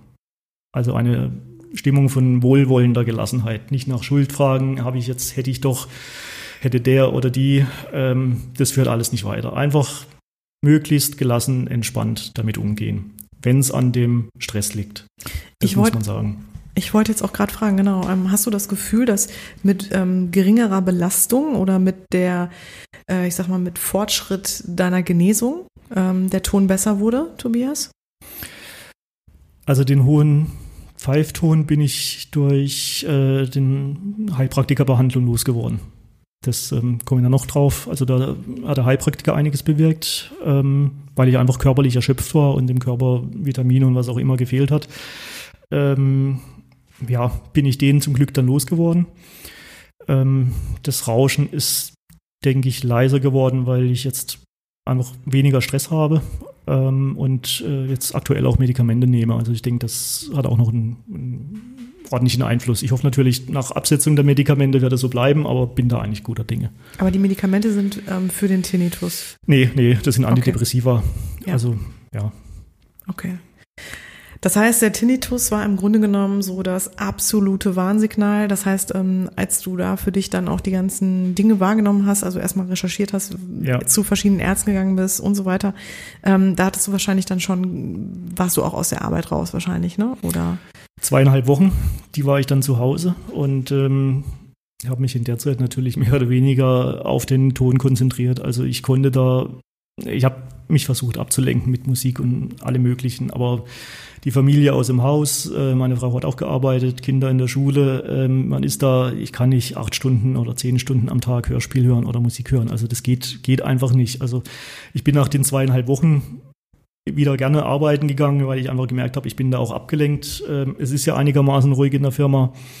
Die Hochphase war vorbei und ähm, ja, gebracht hat mir die, haben mir die zweieinhalb Wochen zu Hause eigentlich nichts. Also da hat sich überhaupt nichts geändert von dem Ton. Rückblickend muss ich sagen, ich war einfach viel zu kurz zu Hause. Also ich hätte da nicht zweieinhalb Wochen, sondern eben zwei bis drei Monate mal diese Auszeit gebraucht. Also ich kann mich noch dran erinnern, es ging ungefähr sechs Wochen. Dann bin ich, in den ersten sechs Wochen bin ich morgens aufgewacht und habe keinen Ton gehört und er kam dann innerhalb von fünf Minuten nach dem Aufwachen. Also durch die Nacht, durch den Schlaf hatte ich dann doch irgendwie noch eine Entspannung bekommen. Der Ton war weg und dann kam er aber ziemlich schnell wieder und ist dann auch geblieben den ganzen Tag. Äh, nachts dann natürlich Schwierigkeiten gehabt mit dem Einschlafen. Also war ziemlich hart. Und nach den sechs Wochen war vorbei. Ich bin morgens aufgewacht und das war für mich auch nochmal ziemlich erschütternd, aufzuwachen und der Ton ist schon da. So, mhm. ja. Und dann war für mich eigentlich klar, der bleibt jetzt. Und wenn man da recherchiert, da man liest eigentlich auch nur, er bleibt dann. Also so, das, das Bild herrscht schon vor. Und ja, es stimmt ja auch irgendwo, aber halt eben nicht in dieser Lautstärke, wie ich das damals erlebt habe. Mhm. Ja. Ja, es ist ja, das beschreiben ja auch viele, ne, dieses Gefühl, verrückt zu werden, ne, weil man, ja. weil man kann halt nichts machen, ne, das ist auch so die Hilflosigkeit, glaube ich, ne. Du hast keinen Regler mehr, an dem du drehen kannst, ne. Ja ruhelos, rastlos. Ähm, ich wäre gerne ins Bett gelegen, hätte die Bettdecke über den Kopf gezogen, um einfach meine Ruhe zu haben, aber der Ton geht mit unter die Decke, also das, das funktioniert nicht. Ja. Also ich war zweieinhalb Wochen krankgeschrieben, dann hatte ich nochmal, ich glaube, drei oder vier Wochen in der, in der Firma, wo es auch schon ein bisschen ruhiger war, war auch schon Urlaubszeit. Ähm, dann kam mein Urlaub, drei Wochen. Ich dachte, okay, vielleicht bringt das nochmal was, mal einfach raus ans Meer und dann gibt's Meeresrauschen, vielleicht andere Geräusche, die ein bisschen äh, den Ton übertönen. Hat aber alles nichts gebracht. Und so habe ich erstmal noch weitere Zeit damit verbracht, die ganzen Ärzte abzuklappern, mhm. äh, mich darum zu kümmern, ähm, eben vorrangig diesen Tinnitus ähm, und hatte, denke ich, ein Stück weit außer Augen verloren, außer Auge verloren die, die anderen Symptome, also die Panikstörung, äh, die Schlafstörung. Also letzten Endes war der Tinnitus dann die, die treibende Kraft und danach haben dann auch die Ärzte geguckt. Ich denke, es wäre gut gewesen, einen Schritt zurückzutreten und zu gucken, warum ist denn der Tinnitus da und da anzusetzen, die Ursachen zu bekämpfen. Und das war eben eine, eine Erkrankung, die ich durch übermäßigen Stress äh, mir zugezogen habe, eine psychische Erkrankung. Und die habe ich bis dahin auch noch lange nicht erkannt. Das wäre jetzt auch meine Frage, genau. Ähm, äh, wie hast du dann realisiert eigentlich oder wann kam es denn zu der Diagnose Burnout? Das hat sich noch ein gutes Jahr hingezogen. Also ich bin eben so vorgegangen, dass ich da erstmal mich um den Tinnitus gekümmert habe, erstmal auf die klassische Schulmedizin quasi vertraut habe, die, äh, die Ärzte abgeklappert habe, bin da nicht richtig weitergekommen und äh, dann ähm, habe ich dann alternativ umgeguckt. Also ich war dann bei der Hypnose, ich habe mich über Drogen informiert, ja, ob da irgendwie bewusstseinserweiternde Drogen was helfen könnten, aber nee, äh, kann ich Wahnsinn. gleich sagen, nee, bringt nichts. Ähm, da gibt's Leute, die haben dadurch eher einen Tinnitus bekommen. Also ja, falsche Richtung, aber klar. Also ich habe nach jedem Strohhalm gegriffen. Ich war bei einer Heilerin, die mit elektromagnetischen Schwingungen gearbeitet hat. Ähm, ja, ich habe ähm, einen Heilpraktiker besucht, der der mich eigentlich äh, komplett durch äh, mit allem, was da ein Heilpraktiker zur Verfügung hat, ähm, bearbeitet hat. Ähm, ja, muss sagen, das hat auch schon was gebracht. Ähm, Schröpfen und äh, Massage hätte ich nicht gedacht. Also hatte ich davor eigentlich noch nie groß angewendet, aber das hat äh, doch einigen Stress aus dem Körper rausgespült und äh, ich kann mich daran erinnern, Freitagnachmittag zum Heilpraktiker diese äh, das Schröpfen oder die Massage äh, bekommen und am Samstagmittag war der Ton plötzlich weg. Kannst du kurz für die Hörer auch nochmal erklären, was Schröpfen bedeutet? Ja, Schröpfen, da kriegt man ähm, auf dem Rücken war das bei mir ähm, so Gläser, die werden da wird ein Vakuum drin erzeugt. Ähm, die äh, werden auf dem Rücken gerieben, also das ist Trockenschröpfen. Und ähm, durch diesen Unterdruck wird diese Haut ähm, angesaugt stimuliert, und die, stimuliert, ne? stimuliert ne? und äh, die Blutzirkulation angekurbelt. Gibt es auch als blutiges Schröpfen, also da wird er noch kurz geritzt, ähm, aber das muss nicht sein, also es geht auch trocken und äh, hat auf jeden Fall was gebracht. Der Rücken sieht danach aus, also man sollte danach nicht ins Freibad gehen. Ähm, lauter riesengroße dunkelblaue Flecken drauf. Ähm, aber es war es auf jeden Fall wert. Also der Tinnitus, ich wurde ihn los für ein paar Momente, vielleicht auch Minuten, vielleicht eine Viertelstunde, einmal sogar zwei Stunden. Aber das ähm, Schlimmer an der Sache war, dass ähm, ich dann in den Momenten Panik geschoben habe, er könnte wiederkommen. Was mache ich? Was? Jetzt ist er weg. Der Ton ist weg. Jetzt bloß nicht drauf konzentrieren, bloß nicht drauf achten. Sei jetzt möglichst gelassen, möglichst entspannt. Ja, sonst kommt der Ton wieder und man hat es nicht in der Hand. Also deswegen mein Rat, möglichst gelassen damit umgehen und es einfach so hinnehmen, okay, er ist jetzt weg. Vielleicht kommt er wieder, vielleicht auch nicht. Alles kein Problem. Also eine wohlwollende Gelassenheit möchte ich da jedem ans Herz legen. Okay. Ja, und dann, äh, wir waren stehen geblieben bei wann Genau, kam, der, kam ja. der Moment, wo du wusstest, okay, eigentlich bin ich hier in einem Burnout. Ja, ich habe mir dann, ähm, ja, das ging noch eine ganze Weile. Also eben Heilpraktiker, ich habe da einiges durchprobiert. Ähm, ach so, genau, die, äh, diesen Piepston bin ich dann losgeworden durch ähm, Infusionen, also ein großes Blutbild machen lassen, äh, Stuhluntersuchungen und dann wurde festgestellt, okay, da bestimmte Vitamine fehlen oder sind ähm, unterrepr unterrepräsentiert. Und ähm, ja, der Heilpraktiker hat mir dann Infusionen gegeben, eine Sitzung 80 Euro. Ich glaube, das waren bestimmt zehn Sitzungen. Ja, ich bin in der Situation, dass ich mir sowas leisten kann. Aber ähm, ja, hat sich auf jeden Fall für mich gelohnt. Also ich bin tatsächlich den, äh, den hochfrequenten Piepston losgeworden dadurch. Ähm, das Rauschen ist geblieben, aber damit kann ich jetzt gut leben. Es ging dann weiter. Ähm, ja, ich habe eine sehr nette äh, Frau ähm, getroffen, die ähm, für Stressmanagement berät, ähm, auch ein bisschen Ernährungsberatung macht, ähm, Yogalehrerin ist, die mich dann begleitet hat. Also das war für mich schon sehr wichtig und da auch nochmal ein großes Dankeschön an der Stelle. Ähm, sie hat mir Entspannungsübungen gezeigt, ich habe dann Yoga gemacht, also ja, Körperreisen, Meditation, ähm, Achtsamkeitsübungen, das komplette Programm. Also normalerweise, ich bin Informatiker und eher so naturwissenschaftlich unterwegs. Ich surfe normalerweise nicht auf der esoterischen Welle. Aber wie gesagt, ich habe nach jedem Strohhalm gegriffen und das hat sich schon gelohnt. Also das waren schon auch gute Techniken mit dabei. In der Firma war es ja wieder ruhig, also es ging eigentlich ruhig weiter mit ja, den gewohnten Projekten und war eigentlich soweit alles in Ordnung. Aber ich habe für mich ähm, diese, ich bin diese, diese Anspannung nicht losgeworden. Also das ging einfach, äh, ja, ich war wahnsinnig schnell gestresst. Also ich bin da mit äh, Bauchschmerzen in Besprechungen rein. Ähm, der Tinnitus hat auch keine Ruhe gegeben. Also da kamen auch, muss ich auch sagen, plötzlich zusätzliche Laute, dass dann ähm, auf einem Ohr ähm, noch ein weiterer Piepston aufgetaucht ist mitten in der Besprechung. Ja. Auf dem anderen Ohr ist plötzlich das Gehör ausgefallen. Ja, ich habe da zwei Stunden Präsentation gegeben und auf einem Ohr nichts gehört oder äh, auf dem anderen kam ein Piepston dazu. Also solche, solche Dinge, ja. Oder am Wochenende, in der, wo es eigentlich entspannt war, mit meiner Frau den Einkaufszettel besprochen und plötzlich ein hoher Pfeifton auf einem Ohr. Ähm, schrecklich, ja. Und man fragt sich, woher kommt das jetzt? Ist es doch jetzt alles gut? Ich bin doch sicher, es ist doch alles in Ordnung, ich bin doch entspannt. Was, woher kommt das, ja? Aber man muss einfach sagen, der, der Körper war schon dermaßen gestresst, chronisch gestresst, chronisch krank. Ähm, da hat die Entspannung am Wochenende einfach bei weitem nicht mehr ausgereicht. Ja. Und das habe ich zu spät erkannt. Ich dachte immer, es liegt an dem Tinnitus. Wenn ich den wegbekomme, dann lösen sich die ganzen anderen Symptome auch auf, aber es war eher umgedreht. Ich habe den Tinnitus wegen der anderen Symptome und der massiven Stressbelastung damals äh, bekommen. Und war eigentlich nicht mehr so gestresst. Die Rahmenbedingungen haben alle gestimmt, aber da war, für mich war das dann auch schwer, da, da anzusetzen. Und ich denke, wie viele Erkrankungen ähm, gibt es, die durch Stress ausgelöst werden. Also da gehört ja nicht nur Burnout dazu, man kann einen Herzinfarkt kriegen oder was auch immer. Also ja, Stress ist für viele Krankheiten der Auslöser, aber eben auch für psychische Erkrankungen. Also das ist auch nachgewiesen und wissenschaftlich belegt. Ähm, und klar, natürlich unter Stress wird man eine Krankheit auch schlechter los. Also, ja, wie jede andere Krankheit auch. Ähm, und der Tinnitus hat eben dann für mich diesen zusätzlichen Stress aufrechterhalten und ähm, die Heilung dann auch erschwert. Mhm.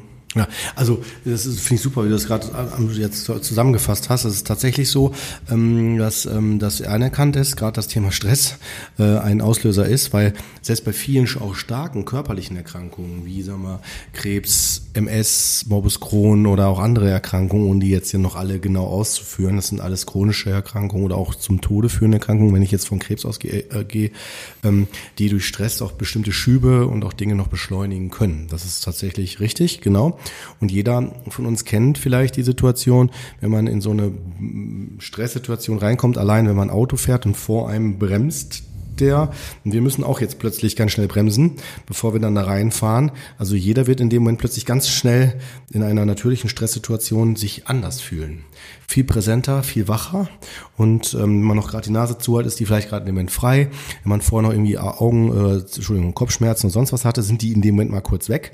Ja, Womit, worauf will ich hinaus? Also der Körper kann sich allein nur durch eine psychische Interpretation, Gefahr, ist ja auch eine Form von Stress, ähm, an der Stelle sofort verändern.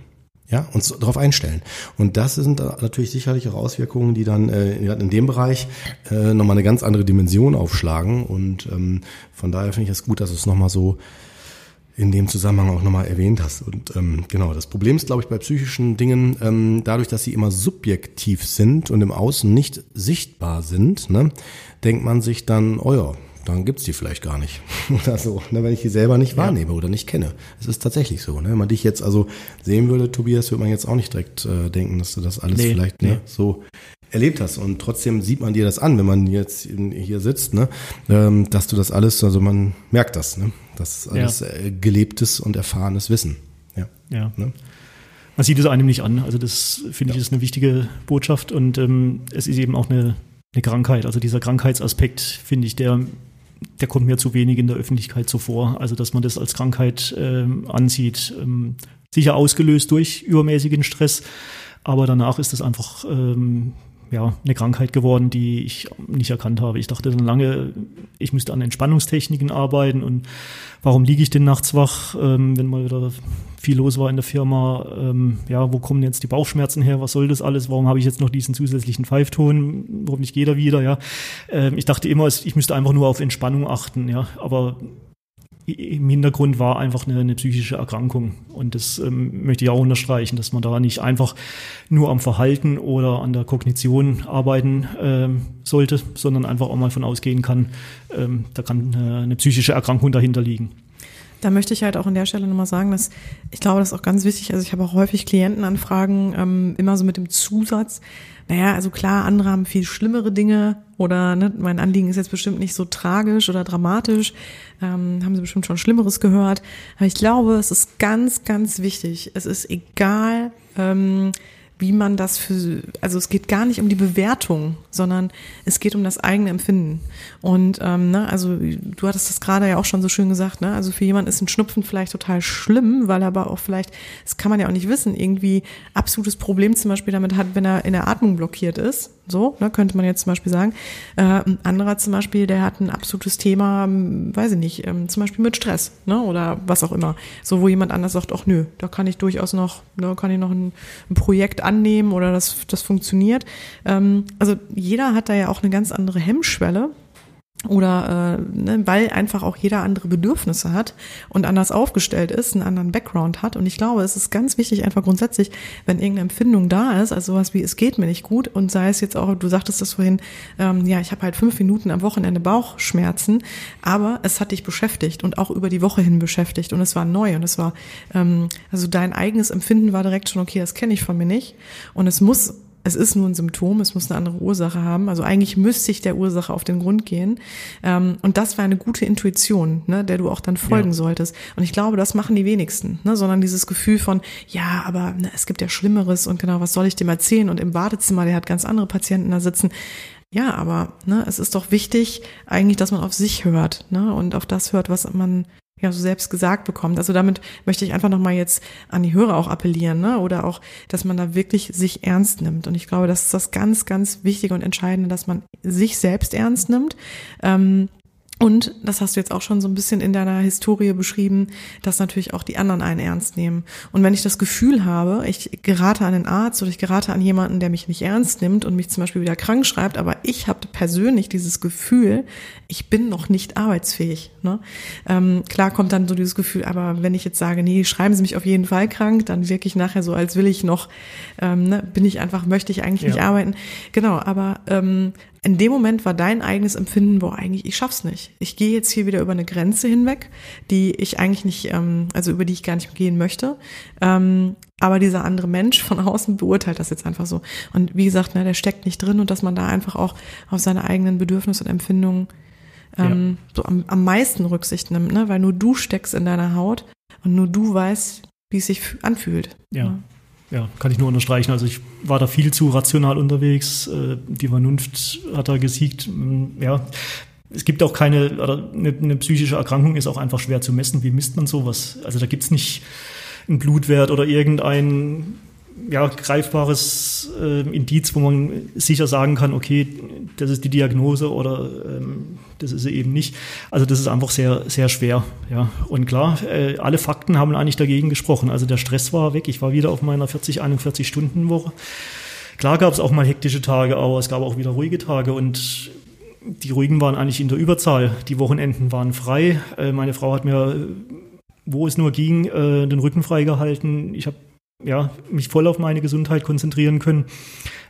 Das war eigentlich das Tückische, ja. Ich mache, was ich kann und ähm, irgendwie, ja, funktioniert es aber trotzdem nicht, ja. Und ja, dann liest man genug und ja, arbeitet an deiner Einstellung und ähm, ja, hör nicht so sehr auf den, auf den, den Tinnitus und ja, was man halt so alles dann, dann liest, aber ähm, dieser, dieser Krankheitsaspekt, der hat mir gefehlt. Wobei man auch dazu sagen muss, mit, der, mit dem Thema Krankheit ist es natürlich auch schwer, sobald man das bei einem Arzt ähm, als psychische Erkrankung diagnostiziert bekommt, ähm, zieht es ja einen Rattenschwanz hinter sich her. Also dann ja, hat man Schwierigkeiten mit einer Depression verbeamtet zu werden oder Verkehrstüchtigkeit oder was auch immer. Also dann kriegt keine Lebensversicherung oder lauter solche Sachen kommen dann da. Ja. Also das ist eh schon mal problematisch. Ja. Aber ich glaube, es wäre an, zu dem Zeitpunkt gut für mich gewesen. Ich hätte erkannt, es ist eine Krankheit und wäre damit zum Spezialisten gegangen, nämlich zum Psychiater.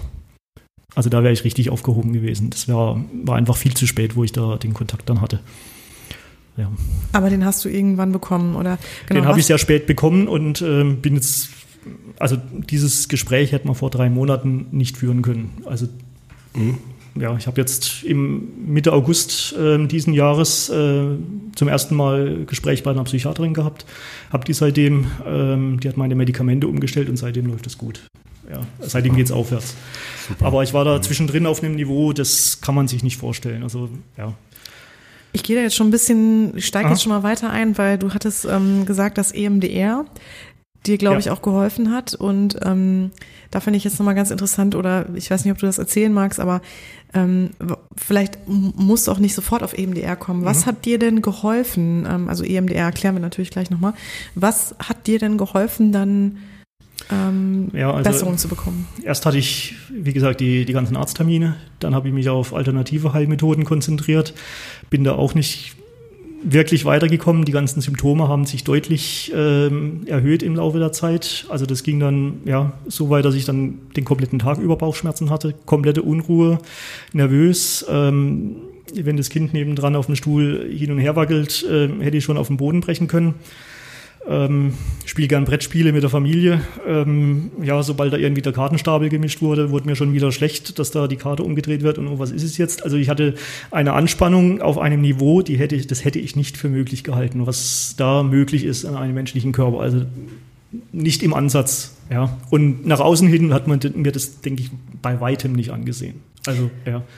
Nicht, dass ich es verheimlicht hätte, sondern ich habe für mich gemerkt, ja, ich kann es jetzt nicht an den Arbeitskollegen rauslassen, die können ja nichts dafür. Ja? Ich habe versucht, den Kontakt mit den Kollegen ein bisschen runterzufahren, um da nicht in der Mittagspause auch noch über äh, Geschäftliches zu sprechen. Ähm, bin mittags eine Stunde spazieren gegangen, abends äh, zum Yoga oder zur Entspannungsübung. Ähm, ja, oder mal noch eine Runde raus im, im Wald oder in den Weinberg spazieren. Also getan, was in meiner möglich, was für mich möglich war, in meinem Lösungsraum war, ja. Wie ist denn dein Umfeld damit umgegangen eigentlich? Durch die Bank weg gut. Also da muss ich sagen, super. Das hätte nicht besser laufen können. Also ganz großes Dankeschön an meinen Arbeitgeber, ähm, an meinen Chef, ähm, und, ja, dessen Vorgesetzten. Also super, ja. Mhm. Äh, die haben mir, ja, ich meine, ich arbeite da schon seit 15 Jahren, glaube ich, bin ein geschätzter Kollege und Mitarbeiter und äh, die haben mir eigentlich die ganze Zeit den Rücken freigehalten und äh, das mir auch erlaubt, diese Auszeit zu nehmen. Also da war sofort das Verständnis da. Die Wertschätzung. Und die Wertschätzung, mhm. ja ähm, von meiner Familie äh, sowieso. Also auch da bin ich froh, dass ähm, sich ja eigentlich alle zurückgehalten haben mit der, mit der, mit der Frage, wie geht's dir jetzt und was ist denn los und stell dich jetzt mal nicht so an und solche Sachen. Also da kam gar nichts. Also das war wirklich gut. Ich konnte mich da auf mich konzentrieren. Ich wäre, es gab da Zeiten, ich wäre da nicht in der Lage gewesen, jetzt noch äh, weiteren Verwandten zu erklären, wie es mir gerade geht. Und ja, also das, man schafft es einfach nicht. Äh, man ist emotional, emotional komplett überreizt ähm, ja, muss einfach nur gucken, wie man überhaupt mal gerade eine Straße lang gehen kann, ja, Leute mit dem richtigen Namen ansprechen, ähm, ja, zum Termin in den richtigen Ort fahren, solche Sachen. Also völlig jenseits von dem, was ich äh, davor kannte, ja. Also hätte ja. ich nie gedacht. so die elementaren Dinge, ne? Dieses, ja. äh, das beschreiben ja auch ganz viele, ne? Das, die elementaren Dinge wie genau aus dem Haus gehen und wenn es nur Brötchen holen ist, aber ne, irgendwie ja. solche Dinge, ja, so. die werden zu einer absoluten Herausforderung, ne? Ja, schon. Und ich glaube, in einem anderen, äh, in einer anderen Sendung hast du gerade das mal äh, beschrieben mit mhm. der äh, mit diesem Zwerchfell, der sich entspannt und dann sofort wieder verkrampft. Mhm. Und da erst habe ich das gemerkt, dass das bei mir auch der Fall war. Ich wusste nicht, wie ich das Gefühl beschreiben kann. Also mhm. war dann so morgens im Bett gelegen, ja, Wochenende noch ähm, aufgewacht und ich habe gemerkt, oh, jetzt verkrampft der Magen komplett. Und es war genau diese, dieses Verhalten, das du mal beschrieben hast. Mhm. Der Magen oder das Zwerchfell hat sich eigentlich entspannt, der Körper hat es gemerkt und sofort gemerkt, oh, da stimmt was nicht und sofort wieder verkrampft. Und ich wusste nicht, wo kommt das her? Was soll das? Ich bin doch jetzt im Bett, was, was, wie soll ich mich denn noch mhm. weiter entspannen?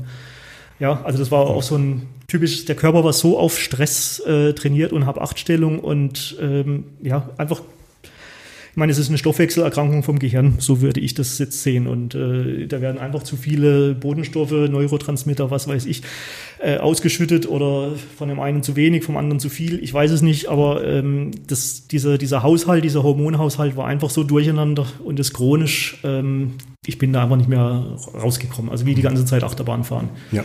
Kann ich total verstehen. Auch das, was du jetzt sagst mit der Hirn, äh, diesem Botenstoffstörung ne, im Gehirn, das ist tatsächlich auch mit eine gängige äh, Hypothese, also auch beziehungsweise auch eine Annahme im Medizinwesen oder im ähm, Bereich der, äh, wie sagt man, Krankheitsentwicklung, also dass man das erforscht und schaut und so weiter. Ähm, diese Phänomene würde ich jetzt aus meiner Perspektive betrachten als, dass es auf jeden Fall einen Effekt da gibt, definitiv, ich würde nur nicht, also ich jetzt persönlich, ich löse das auch jetzt von dir, ne? also hat nichts mit dir jetzt persönlich ja. zu tun oder mit deiner Ausführung, bitte lass dich davon nicht irritieren, ähm, sondern ich würde ähm, ganz klar sagen, von meinem jetzigen Standpunkt aus, dass es ein Effekt ist, der beschrieben wird, aber noch keinen Aufschluss gibt auf Ursache. Weil es kann ja sein, dass sagen wir mal ähm, irgendwelche, also mein, man nimmt wahr, dass da eine Veränderung ist im Gehirn durch halt bestimmte Prozesse, die passieren. Aber es kann ja auch sein, dass die einfach nur eine Veränderung beschreiben und noch nicht einen direkten Aufschluss auf Ursache und Wirkung geben. Wisst ihr, wie ich das meine?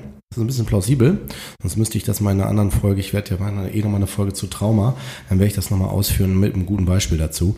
Ähm, weil das ist ein ganz, ganz wichtiges, äh, das wird auch jetzt zu weit führen, aber das ist ein ganz, ganz wichtiger, ich glaube, unterschätztes, äh, ähm, unterschätzter, wichtiger Aspekt. Genau. Mhm. Aber Hirn, ich sage auch warum. Weil wenn es rein nur eine Botenstoffstörung wäre, ne, ähm, eine Hirnstoffwechselstörung, so, dann äh, hat man ja wenig Einfluss darauf. Es sei denn, du nimmst Medikamente. Ja. Ne?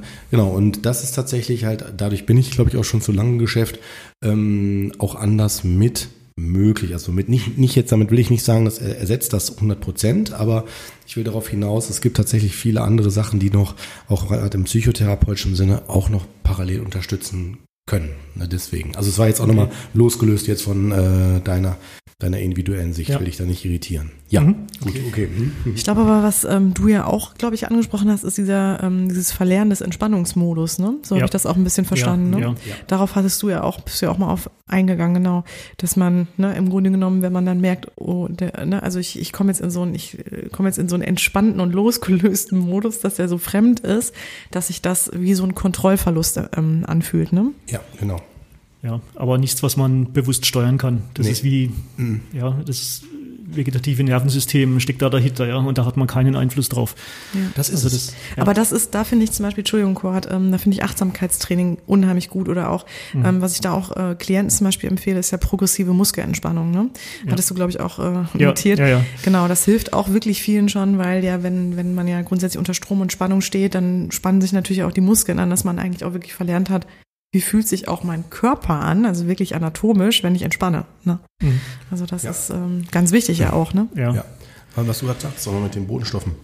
Äh, das ist tatsächlich auf einer Wirkungsebene definitiv, aber äh, nicht auf einer Ursachenebene. Also so wäre ich jetzt, wie gesagt, von meiner Perspektive aus eher äh, noch vorsichtig. Okay. Ja. Aber ist auch nur meine Sicht. Also ja. alles gut. Okay, gut.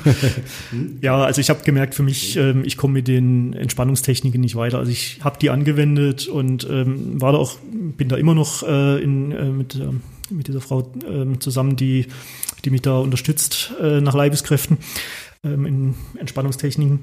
Ähm, aber es hat eigentlich nicht ausgereicht. Und da finde ich, fängt dieser krankhafte Bereich an. Also wenn die Entspannungstechniken nicht ausreichen sollten, dann liegt es nicht unbedingt am Willen oder an der Kognition oder am Verhalten oder auch am Umfeld, sondern dann kommt es ganz klar in den krankhaften Bereich rein und dann sollte man zum Arzt gehen und zwar zum Psychiater. Ja.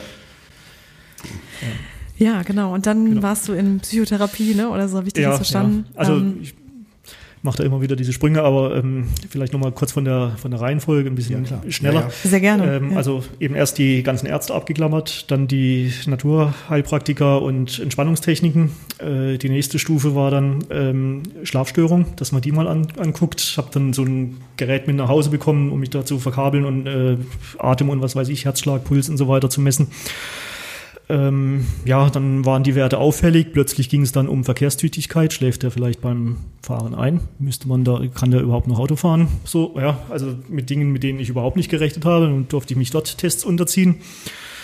Und dann ging es weiter mit Schlaflabor. Irgendwann hatte ich dann einen Termin für ein Schlaflabor, also drei Tage Krankenhaus. Ähm, das ging leider ziemlich lange, ein Dreivierteljahr, bis ich den Termin hatte, weil klar war, es ist nicht akut. Also ähm, ich sterbe jetzt nicht, wenn ich die nächsten drei Nächte schlecht schlafe. Ja? Also ich habe keine so akuten Beschwerden, dass das wirklich kritisch ist. Ähm, und dann werden diese Termine ziemlich spät angesetzt, also ein Dreivierteljahr. Und in der Zeit habe ich immer noch für mich weiter meine Übungen gemacht, äh, auf Ausgleich geachtet und so weiter und bin dann langsam zum Schluss gekommen, ich muss da, es reicht nicht, ich muss da mal was anderes tun und äh, habe mit meinem Hausarzt gesprochen, ob, ob er mich mal in Kur schicken kann.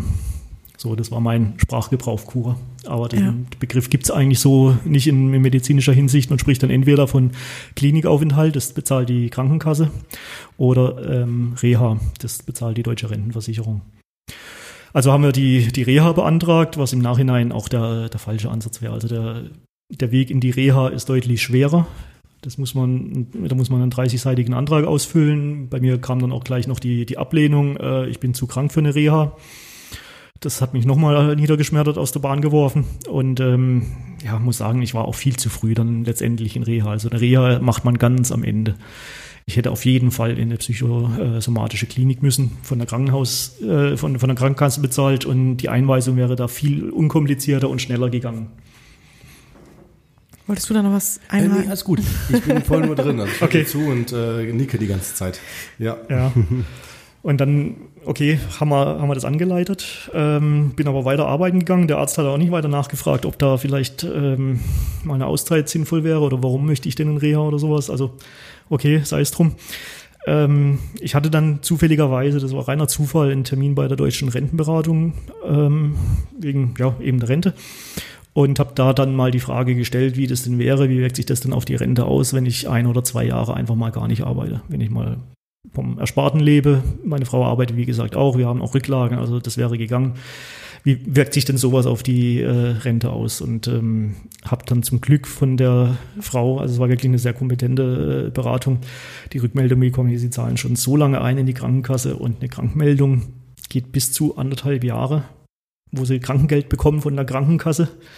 Das sind um die 90 Prozent vom, äh, vom Netto, wenn ich da jetzt richtig liege, ähm, Einkommen. Also kann man nochmal nachschlagen.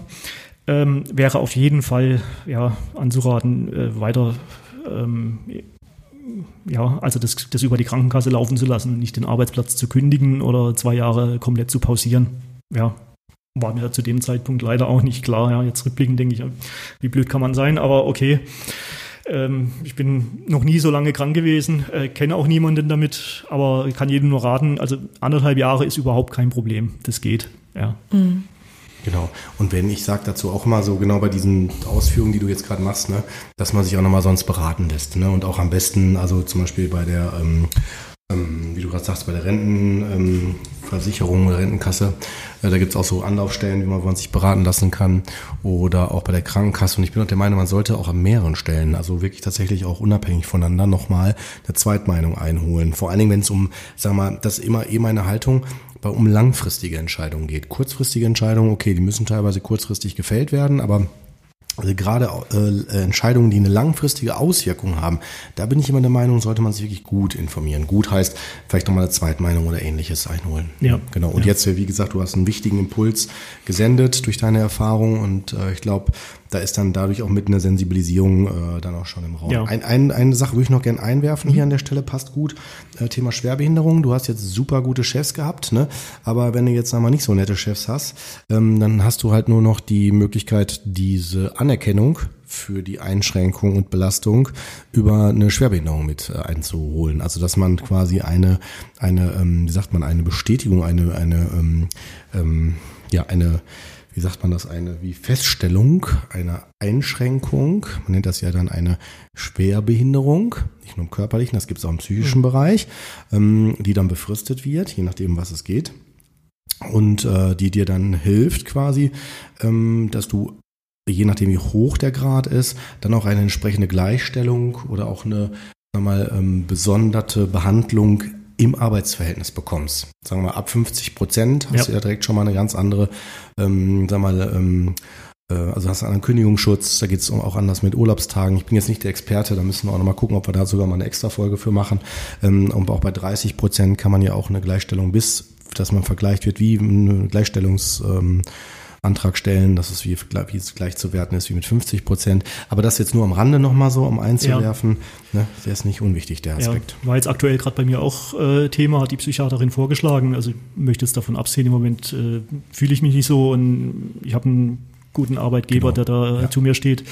Ähm, möchte aber an der Stelle noch hinzufügen, dass das auch rückwirkend geht. Also bis Ja. zu ein Jahr ähm, nach der Krankheit kann man diese Krankheitsphase da auch noch äh, mit berücksichtigen in der Schwerbehinderung. Ja. Ja, und dann, Tobias, genau, erzähl doch mal, also was würdest du jetzt sagen, oder dass wir so ein bisschen mal zu dem Ja. Prozess kommen, der dir wirklich geholfen hat. Und äh, so wie ich das jetzt rausgehört habe, war das dann auf jeden Fall die Psychotherapie, oder? Glaube, Ja, die- ja- Oder mitunter, Entschuldigung, die- ich möchte das jetzt gar nicht so ja. nur darauf festschreiben, aber du hattest das gerade so gesagt, das hätte ich schon viel eher machen sollen. Oder, genau, dann, Ja, ja. ja. Also ähm, ich hatte dann einen Termin im Schlaflabor, ähm, bin so. dahin. ja. Genau, Entschuldigung, da waren wir noch. noch. Und genau. ähm, hatte dann ein Gespräch, also drei Tage voll verkabelt. Ähm, es war klar, ähm, also tagsüber musste ich mich auch immer wieder für eine halbe Stunde hinlegen zum Schlafen.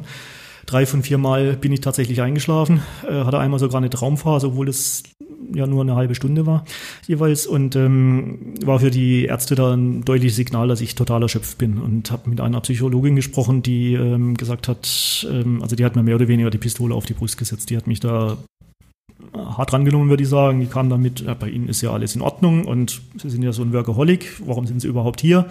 So konfrontativ ging das, ähm, ja, also war nicht angenehm, aber okay. Sie meinte, dass ähm, sich solche Symptome auch verfestigen können und ich äh, jetzt die Wahl hätte, entweder Tabletten zu schlucken oder mir eine Auszeit zu nehmen. Und äh, sie würde mich sofort von heute auf morgen krank schreiben. Also ich sollte sofort auf unbestimmte Zeit erstmal zu Hause bleiben. Und das war für mich schon noch einmal ein ordentlicher Weckruf und ähm, ja, war die richtige Entscheidung. Aber Da- auch eine Hürde.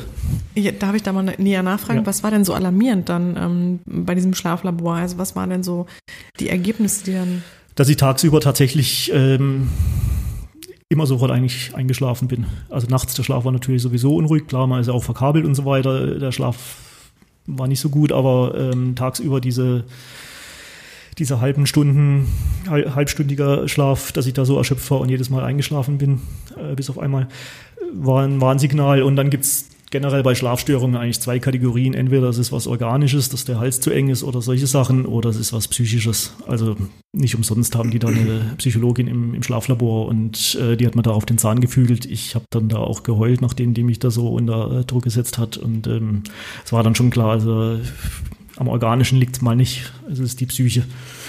Ja. Und war äh, die richtige Entscheidung, aber war für mich natürlich auch nochmal eine Hürde. Wie sage ich das jetzt dem Arbeitgeber? Ich äh, bin von heute auf morgen weg auf unbestimmte Zeit. So, ja. Aber toi, toi, toi, also mein Chef und alle in der Firma haben da zu mir gehalten. Also muss ich echt sagen, großes Dankeschön an der Stelle. ja. Ja, war dann eben krankgeschrieben von heute auf morgen, ähm, habe mich dann um Psychotherapie bemüht, ähm, was auch nicht so einfach ist, da einen Platz zu bekommen, aber ich kann da jedem nur raten, hartnäckig bleiben, dranbleiben. Ich weiß jetzt nicht, wie es hier in Düsseldorf ist, bei uns auf dem Land.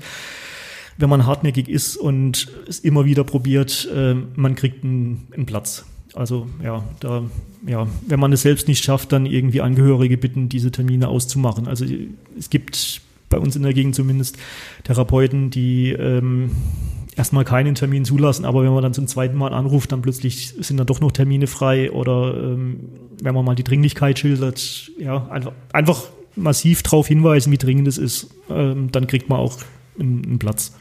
Ja, ne, kann ich nur ergänzen. Also man sollte nicht sich äh, abschrecken lassen, sondern lieber, genau, wenn man selber gerade die Kraft nicht hat, sonst durch Angehörige oder ähnliches, ne? Und auch mehrere parallel. Und ähm, ich weiß nicht, ob bei euch gibt's das bestimmt auch, die Terminservicestelle, die ja inzwischen seit jetzt ein Die kenne ich nicht. Ja, okay, erst klar. Die wird über die Kassenärztliche Vereinigung, die KV, ähm, bundesweit äh, ist das geregelt. Ähm, also immer je nachdem, wo man ist. Und ähm, da gibt's dann auch Nummern und da kann man sich dann dran wenden. Also um Facharzttermine zu bekommen. Und das ist inzwischen auch für ähm, Psychotherapeuten. Wobei das noch keine Therapiezusage ist, sondern nur die Möglichkeit besteht, dass man erstmal ein Erstgespräch hat, um eine Einschätzung zu bekommen, ob das sich hier um psychisches Problem handelt oder nicht. Genau. Ne? Aber Okay. genau, wie ging es denn dann weiter, Tobias? Ja, hatte dann Psychotherapie und habe ähm, für mich festgestellt, ich komme da nicht richtig weiter. Also es braucht natürlich Anlaufzeit, ja, bis man da erstmal erklärt hat, worum es eigentlich geht und der Therapeut einen so ein bisschen besser kennenlernt, man selbst auch den Therapeuten kennenlernt, äh, schauen muss, ob die Chemie stimmt. Das hat eine Weile gebraucht, zwei, drei Monate. Aber ich habe für mich gemerkt, es, ähm, ich komme da nicht wirklich weiter. Also da muss ich sagen, hatte ich vielleicht auch den falschen Therapeuten. Also für mich zumindest war das schwierig. Da kamen dann mal so, so Aussagen wie, ja, ich bin ein Hypochonder. So, ja, ähm, ein anderes Mal lief es so, dass ähm, während ich am Erzählen war, läuft er halt mitten während der, der Sitzung aus dem Raum raus, ähm, kommt mit dem Telefon wieder, legt es auf den Tisch zwischen uns und sagt, ah, er hat ja eigentlich im Moment gerade äh, Telefonsprechstunde. Entschuldigung für die Unterbrechung. So, also da an dem Zeitpunkt hätte ich aufstehen müssen, rausgehen. Also ja, Ja. Äh, das ist, Ja. Das geht gar nicht. Ja. Aber übrigens Äh, gut, gut, dass du es anführst. Äh, wenn das finde ich auch super, dass du es direkt so ausführst, weil ich glaube, viele trauen sich das nicht, das Nee, auszusprechen. nee, ja. ne? Und das ist wichtig. Hm? Ich war auch froh, dass ich überhaupt einen, einen Platz bekomme. Mir war das schon klar. Ich war nicht der Genau. Erste, den ich äh, erreicht habe. Also ich habe da 20 Therapeuten durchtelefoniert. Ja, ähm, war ja froh, dass ich jemanden überhaupt hatte. Aber rückblickend muss ich sagen, äh, nee, wechseln, so schnell wie es geht, wechseln. Also wenn man merkt, die Chemie stimmt nicht oder irgendwas passt nicht, klar, äh, auch offen ansprechen, was einem stört, äh, dem Therapeuten auch die Chance geben, dagegen zu steuern. Aber wenn das nicht funktioniert, dann wechseln. Genau, Ja, würde ich auch sofort begrüßen. Äh, der ein oder andere Therapeut ähm, würde auch tatsächlich versuchen, äh, sogar zu unterstützen. Also dass man dann, wenn er das merkt, das passt nicht, dass man dann, ähm, ne, oder der äh, Klient ist nicht zufrieden, ähm, dass man dann schaut, ob man vielleicht doch denjenigen noch vermitteln kann oder so. Ne? Aber es hängt davon ab, ob man die Ernsthaftigkeit hinter der Problematik erkennt. Ne? Und ich glaube, das war ja bei dir gar nicht Nicht so. gegeben. Ne? Nee, ja, nee, leider. nee, ne? Hm. ja. Und ich wäre ähm, emotional auch nicht stabil genug gewesen, das jetzt einzufordern Ja. oder da anzusprechen. Ja. Genau. Also man ist da eh schon Da drin. komplett labil. Ja. Also geht halt nicht. Okay, ich habe gemerkt, ich komme da nicht weiter. Mhm. Ähm, mir geht's nach wie vor schlecht, obwohl ich äh, schon Wochen zu Hause bin ähm, und habe dann mit äh, meinem Hausarzt gesprochen und um ähm, Psychopharmaka ge gebeten. Er hat mir dann ein Antidepressivum verschrieben, weil ich dachte, okay, jetzt muss ich ja irgendwie gucken, mit Heilpraktiker funktioniert nicht, Nahrungsergänzungsmittel bin ich auch durch, äh, alle mögliche Arzttermine bin ich durch, Psychotherapie springt auch nicht richtig an, also jetzt dann eben Antidepressiva. Und ich muss sagen, die sind an sich besser als ihr Ruf. Also wenn man so rumhört von Antidepressiva, also ich höre da kaum positive Stimmen, dass jemand sagt, das ist ein tolles Medikament und jawohl, ähm, habe ich eigentlich noch nicht gehört, aber möchte da echt eine Lanze für brechen. Also die bringen schon was, wenn man das richtige Medikament hat und in der richtigen Dosis. Ja. Kann ich nur unterstützen, dass das, was wir auch mal in den Folgen immer wieder gesagt haben, nee, das ist so, also ich würde bei Medikamente mich ganz gerade neutral ähm, ähm, outen, also weder dafür noch dagegen. Ähm, aber es sind wirklich ähm, super, da auch mal de deine Meinung ne, von ihren Betroffenen das zu hören. Ähm, das ist ähm, aus meiner Sicht wie eine Gehhilfe. Ne? Die können helfen und wenn man nicht laufen kann, ist das super. Ja, die helfen jetzt, die ersetzen nicht das Laufen, also helfen nicht dabei wieder, du musst schon das Laufen selber lernen mit der Zeit, aber wenn es gar nicht mehr geht, ist es ideal. Ja, wenn du einen Beinbruch hast oder sonst was und warum nicht? Klar. Ja. Ja. Hatte leider das Pech, dass ähm, das Medikament bei mir nicht richtig gewirkt hat. Also da, ja, zu dem Zeitpunkt hatte ich auch noch keine Erfahrung mit Psychopharmaka.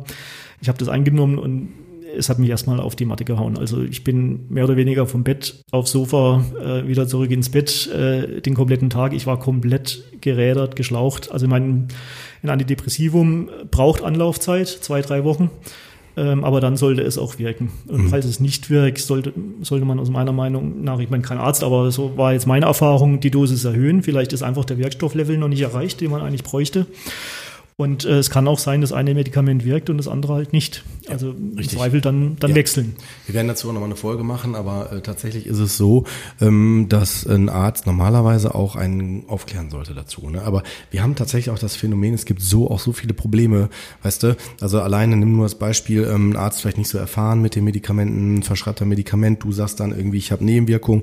Die Nebenwirkungen sind aber eigentlich nur alles in Anführungsstrichen Nebenwirkungen, die für die Einstellung auf das Medikament bis der Wirkspiegel erreicht ist, notwendig sind. Und äh, wenn du dann zum Beispiel schon merkst, oh, ich habe Nebenwirkungen, das hilft mir nicht, und der Arzt sagt auch noch, komm, wir erhöhen das sogar noch, dann wird man natürlich direkt als Betroffener sagen, ich springe lieber ab, als dass ich die Symptome noch stärker kriege. Und wenn der Arzt dann auch noch sagt, nee, nee, das wird noch besser, keine Sorge, nach ein paar Wochen sind die Symptome weg. Ich glaube, da steigt spätestens der äh, auch der, sagen wir, skeptischste Zweifel oder nicht skeptischste äh, zwei, ähm, Betroffene dann doch auch ab. Ne? Es sei denn, der versteht, wie Medikamente wirken, ne? dass es was mit dem Wirkspiegel zu tun hat und so weiter. Und das ist halt auch mit ein Problem, dass die Ärzte zu schnell dann auch wechseln oder mh, vielleicht auch nicht aufgrund der Symptome das Richtige oder Effizienteste dann daneben. Ne? Oder ja, so. Das ja. ist, es gibt so viele Fehlerquellen, wenn man so will. Genau, aber genau. Und ich, ich hatte an dem, an, zu dem Zeitpunkt auch einfach noch den falschen Ansprechpartner. Also ein Psychotherapeut, ein psychologischer Psychotherapeut verschreibt keine Medikamente. Genau, richtig. Das macht ein Arzt. Also ein psychologischer Psychotherapeut ist ein Psychologe mit Zusatzausbildung genau. zur Psychotherapie. Richtig. Ähm, ich war zu dem Zeitpunkt noch nicht beim Psychiater. Das wäre ein Arzt gewesen, der sich mit psychischen Erkrankungen auskennen kann. Also da kann ich jedem nur raten, geht da hin. Ja. Für mich war das so ein bisschen der, also die, die ganz harten gehen zum Psychiater, ja, die dann irgendwo in der Zwangshacke rumlaufen, so, ja. Hm, so das Volksbild. Meine, ja, das ja. Volksbild. Ähm, ich hatte da noch keine Erfahrungen, aber das wäre auf jeden Fall der richtige Ansprechpartner gewesen. Und mein Hausarzt, der hat versucht, was er zu helfen, wo er kann, aber ja, ist natürlich kein Psychiater. Ja, nee. also. Ja, genau. Das ist mal ganz wichtig, ne? Ein Hausarzt, äh, ich meine, ne, der wird einem auch sofort zum Facharzt verschreiben, ne? Weil der sagt ja auch nicht irgendwie, oh, ich habe was irgendwie am Auge und machen Sie mal eben Sehtest. Macht ein Hausarzt auch nicht, ne? Oder der Hausarzt auch nicht der Gynäkologe, ne? So als Beispiel. Ne? Ja. Ja, dann genau hattest du auf jeden Fall zumindest da schon mal die Möglichkeit oder dass dir da schon mal ja. ähm, von Medikamenten her ähm, etwas geholfen wurde. Ne? Genau, ja. Genau.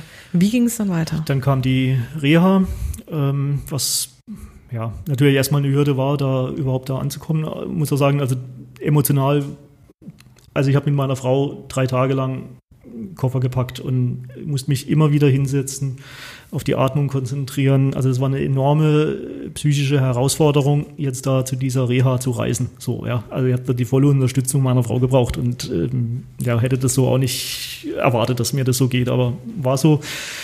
Ähm, habe die Unterstützung ja auch bekommen und war froh drum. Ähm, bin da hingekommen, erste Woche natürlich ein bisschen skeptisch, zweite Woche euphorisch, weil es war wirklich eine tolle Klinik, äh, tolle Ärzte, tolle Therapeuten, also ja, tolle Mitpatienten, hätte nicht besser laufen können. Also war, war da ziemlich euphorisch und ja, hatte zu dem Zeitpunkt die ähm, Hoffnung auf die Psychotherapie gesetzt. Meine Therapeutin war sehr nett und ähm, wir hatten da so die, die gleiche Wellenlänge. Ähm, nachdem jetzt schon die ganzen Entspannungstechniken, die Arzt, äh, Arztbesuche äh, nichts gebracht haben, war für mich so der, der letzte Strohhalm, der mir eigentlich noch blieb, die Psychotherapie. Also ich habe da mehr oder weniger alles auf den Tisch gepackt, was da nur geht, ja. Rückblick muss ich sagen, viel zu viel. Ja, dann geht es plötzlich drum, oh, habe ich da jetzt Dinge erzählt, die da vielleicht niemand wissen sollte. Solche Sachen. Aber man macht sich da einmal, ich habe mich da komplett nackig gemacht, ja, alles äh, raufgepackt in der Hoffnung, je mehr ich da draufpacke auf den Tisch, desto besser wird mir geholfen, was natürlich der völlig falsche Ansatz ist. Also ich denke, ein Psychotherapeut äh, heilt nicht die Krankheit, sondern er begleitet in der Krankheit. Und das ist natürlich bei allen schweren Krankheiten wichtig. Aber man sollte nicht davon ausgehen, dass dadurch die äh, Krankheit geheilt wird. So, oder Kurt, wie siehst du es? Ja, ich sehe es ganz genauso. Das ist auf jeden Fall so. Ne? Also du kriegst die Hilfe, also wenn es um psychische, wenn, die Ur, wenn der Ursprung die Psyche ist, für die Problematik, dann äh, ist quasi die therapeutische Begleitung immer die Hilfe zur Selbsthilfe. Also du wirst daran äh, zum, sag mal, zum Fachmann oder zur Fachfrau deiner eigenen Thematik und äh, kriegst dadurch die Gelegenheit, dich irgendwann selber auch wieder ähm, abzuholen. Weißt du? So, so würde ich es beschreiben. Ne? Ja, ja. ja ja, ähm, war dann bei mir ähm, schon auch problematisch. Also die mhm. äh, therapeutische Beziehung, das ähm, ja klar, Therapeut klopft dann alles ab. Ähm, wie sieht es eigentlich mit äh, unterdrückten Emotionen aus? Wollen sie da nicht was, was rauslassen, mal Wut, mal Dampf ablassen? Ja, und gut. Ich habe mich dann darauf eingelassen, ja, dann kommen da Dinge raus, man wird ungerecht, dann schämt man sich dafür, ähm, Schuldgefühle und irgendwann dreht sich das Ganze mehr oder weniger eigentlich nur noch so um die Psychotherapie an sich und weniger um die eigentlichen Probleme. Und ähm, war dann schon, schon auch schwer. Ja. Und natürlich dann auch die, ja, ein Stück weit habe ich mir da auch ein bisschen Druck gemacht. Es war klar, die ähm, Reha geht fünf Wochen und ähm, bin eigentlich fest von ausgegangen, ich gehe da fünf Wochen hin und danach bin ich wieder fit. So, ja. Also in den fünf Wochen kriege ich das erstmal so geregelt und das hat sich abgezeichnet. Nee, das ist nicht so. Ja. Wie vermittel ich das jetzt meinem Arbeitgeber? Ähm, ich war jetzt in Reha, ich bin jetzt schon seit, ich glaube, zu dem Zeitpunkt waren das vier Monate zu Hause ähm, und äh, bin immer noch nicht fit, ja. Und ich kann nicht sagen, wann wieder. Also diese völlige, ja, Existenzangst, Zukunftsangst, einfach nicht wissen, ja, wie geht's denn jetzt weiter? Was sagt denn die Krankenkasse dazu? Jetzt war ich da in der, in der Reha und liegt denen weiterhin auf der Tasche, ähm, ja, ohne irgendein Ziel vor Augen zu haben, ohne irgendwie sagen zu können, wie lange geht es noch so? Also ja, da war ich, also muss ich sagen, schon bin ich ziemlich hoffnungslos äh, abgereist. Also das war, ich hätte eigentlich direkt in die Psychiatrie müssen. Also raus aus der Reha und gleich in eine psychiatrische Klinik und mit Medikamenten tun, was geht. Also ja, äh, da, ich hatte da überhaupt keine Perspektive mehr, weil mit den Ärzten war ich durch, mit Heilpraktiker und allen möglichen anderen äh, Wundermitteln. Ähm, ja, mit der Psychotherapie, die Therapeutin war wirklich nett und an ihr lag sicher nicht. Also auch nochmal ein großes Dankeschön und für das Verständnis und alles. Ja. Also er hat, glaube ich, mit mir einiges mitgemacht. Ähm, aber ja, ich war immer noch nicht so richtig auf der Spur. Und ähm, ja, bin dann wieder aus der Reha abgereist mit einer Arbeitsunfähigkeitsentlassung also ja, weiter dauerhaft zu Hause. Ähm, der Arbeitgeber hat es zum Glück wieder gut aufgefasst und äh, mir da den, mich gestärkt und mir den Arbeitsplatz freigehalten, was ja auch nicht selbstverständlich ist. Ähm, ja, der Hausarzt hat mich auch weiter krankgeschrieben. Die ähm, die Krankenkasse, für die war das auch in Ordnung. Also eigentlich haben alle mitgezogen. Das war echt äh, eine große Erleichterung. So, ja. Ähm, aber mir ging es eigentlich nicht besser, also das Problem war nicht gelöst. Ja. Und bis dahin hatte ich das immer noch nicht erkannt, dass es an der, an der, dass es eine psychische Erkrankung liegt. Ich, man bekommt immer, klar, der Therapeut äh, behandelt einen mit den Möglichkeiten, die er hat und setzt natürlich dann an bei der Kognition, beim Verhalten. Aber da lag es einfach nicht dran. Der Stress war eigentlich schon längst vorbei. Nur die, der Stresslevel und die ähm, psychosomatischen Symptome, die sind halt geblieben. Und inzwischen bin ich jetzt so weit, ähm, ich habe dann anderen Therapeuten gesucht, ähm, habe mal eine Tiefenpsychologie äh, probiert, aber ja, in der Kindheit, in der Jugend habe ich da keine Altlasten, also das hat mich auch nicht weitergeführt. Ähm, bin dann zu einem anderen Verhaltenstherapeuten gewechselt und bin da sehr glücklich und froh und dankbar dafür. Er schätzt das Ganze als Traumatisierung ein. Und ich denke, das trifft es schon, weil für mich war das ziemlich lange ähm, ein Gefühl von Hoffnungslosigkeit, dem Ausgeliefertsein, schutzlos, ohnmächtig, ähm, da überhaupt kein Mittel dagegen zu haben. Also ich bin eigentlich sehr selbstwirksam. Ja, man gibt mir ein Problem und ich krieg's irgendwie gelöst. Ja, und ich kann auch mit Niederlagen umgehen. Wenn es mal nicht klappt, okay, geht die Welt auch nicht unter. Aber hier war ich wirklich am Ende mit meinem Latein. Also ich wusste nicht mehr weiter. Ja, und diese Erfahrung, ich glaube schon, dass die äh, ein Stück weit traumatisierend war, weil sehenden Auges bin ich da reingerutscht. Ähm, ja, hätte, habe das schon von Anfang an gemerkt, ich bin da, äh, da ist was im Busch, da bahnt sich was an und konnte mich dem nicht widersetzen, konnte dem nichts entgegensetzen, was das Ganze wirklich ähm, hätte bremsen können oder aufhalten können, äh, hatte dann die ganzen Symptome und auch dann konnte ich da nichts entgegensetzen. Ich habe alles versucht, ich war mit meiner, ja, mit allen Möglichkeiten eigentlich durch und am Ende und ähm, bin da nicht weitergekommen. Und ähm, ja, der Psychotherapeut hat mich dann eben mit EMDR behandelt. Ähm, das bedeutet, dass, ähm, dass man mit, ähm, im Prinzip vereinfacht gesagt, so, ähm, im, im, Traum verarbeitet man ja äh, das Erlebte und EMDR versucht es so ein bisschen nachzubilden. Also mit, man denkt an die traumatisierende Situation und ähm, ja, bekommt entweder Klopfzeichen auf die Hand, immer so rhythmisches Klopfen, oder ein, ähm, ja, ein äh, Finger, die sich vor den Augen bewegen, dem er folgen soll. Und dadurch soll quasi so eine Traumsituation simuliert werden, die ähm, es erlaubt, das Erlebte zu, besser zu verarbeiten. Mhm. In eine ähnliche Richtung geht auch Hypnose, was auch eine valide Technik ist. Ja. Ja, genau. Also EMDR, ich bin jetzt kein EMDR-Therapeut, aber wir haben es auch äh, durchgenommen und ähm, da werden wir aber auch äh, noch eine Folge zu machen. Machen wir definitiv, deswegen Mit einer Kollegin. So ja. Super perfekt.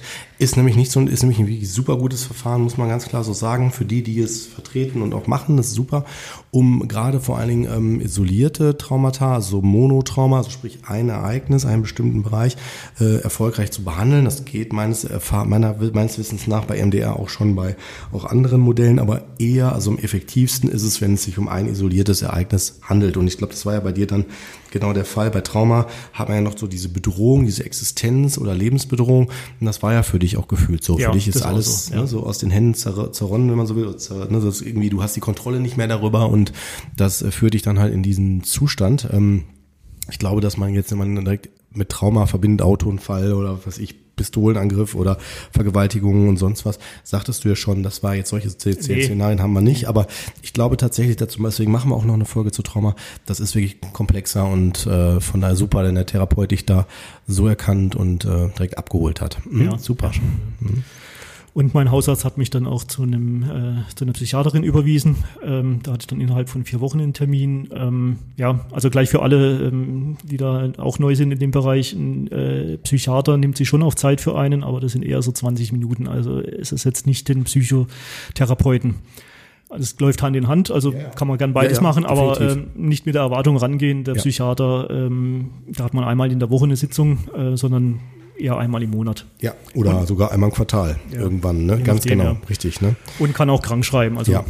Es ist sogar bei Trauma oder eh auch anderen äh, Diagnosen auch äh, sinnvoll, beides parallel zu haben. Also ein Facharzt, also diesen Psychiater und auch dann noch den Psychotherapeuten mhm. in Kombination. Die arbeiten Hand in Hand in der Regel. Mhm.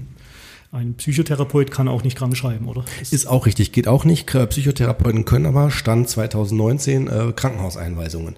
Also wir können Einweisungen ah, okay. ins Krankenhaus machen, aber Krankschreibungen und äh, Medikamente dürfen wir nach wie vor nicht äh, verschreiben. So ist zumindest ja. der Stand äh, derzeit. Genau, ja. Mhm. Das war nämlich so die die nächste Sorge, die ich im Laufe der Zeit hatte, dass ähm, ich meinen Arzt nicht überzeugt bekomme, die Krankmeldung zu verlängern. So, ah. ja. Weil ich sag mal, das läuft so, ja. Ich hatte dann nach der Reha gab es noch eine Gruppentherapie, äh, die man in der Reha übrigens beantragen muss, eine psychologische Reha-Nachsorge, ein psychologisches Reha-Nachsorgeprogramm.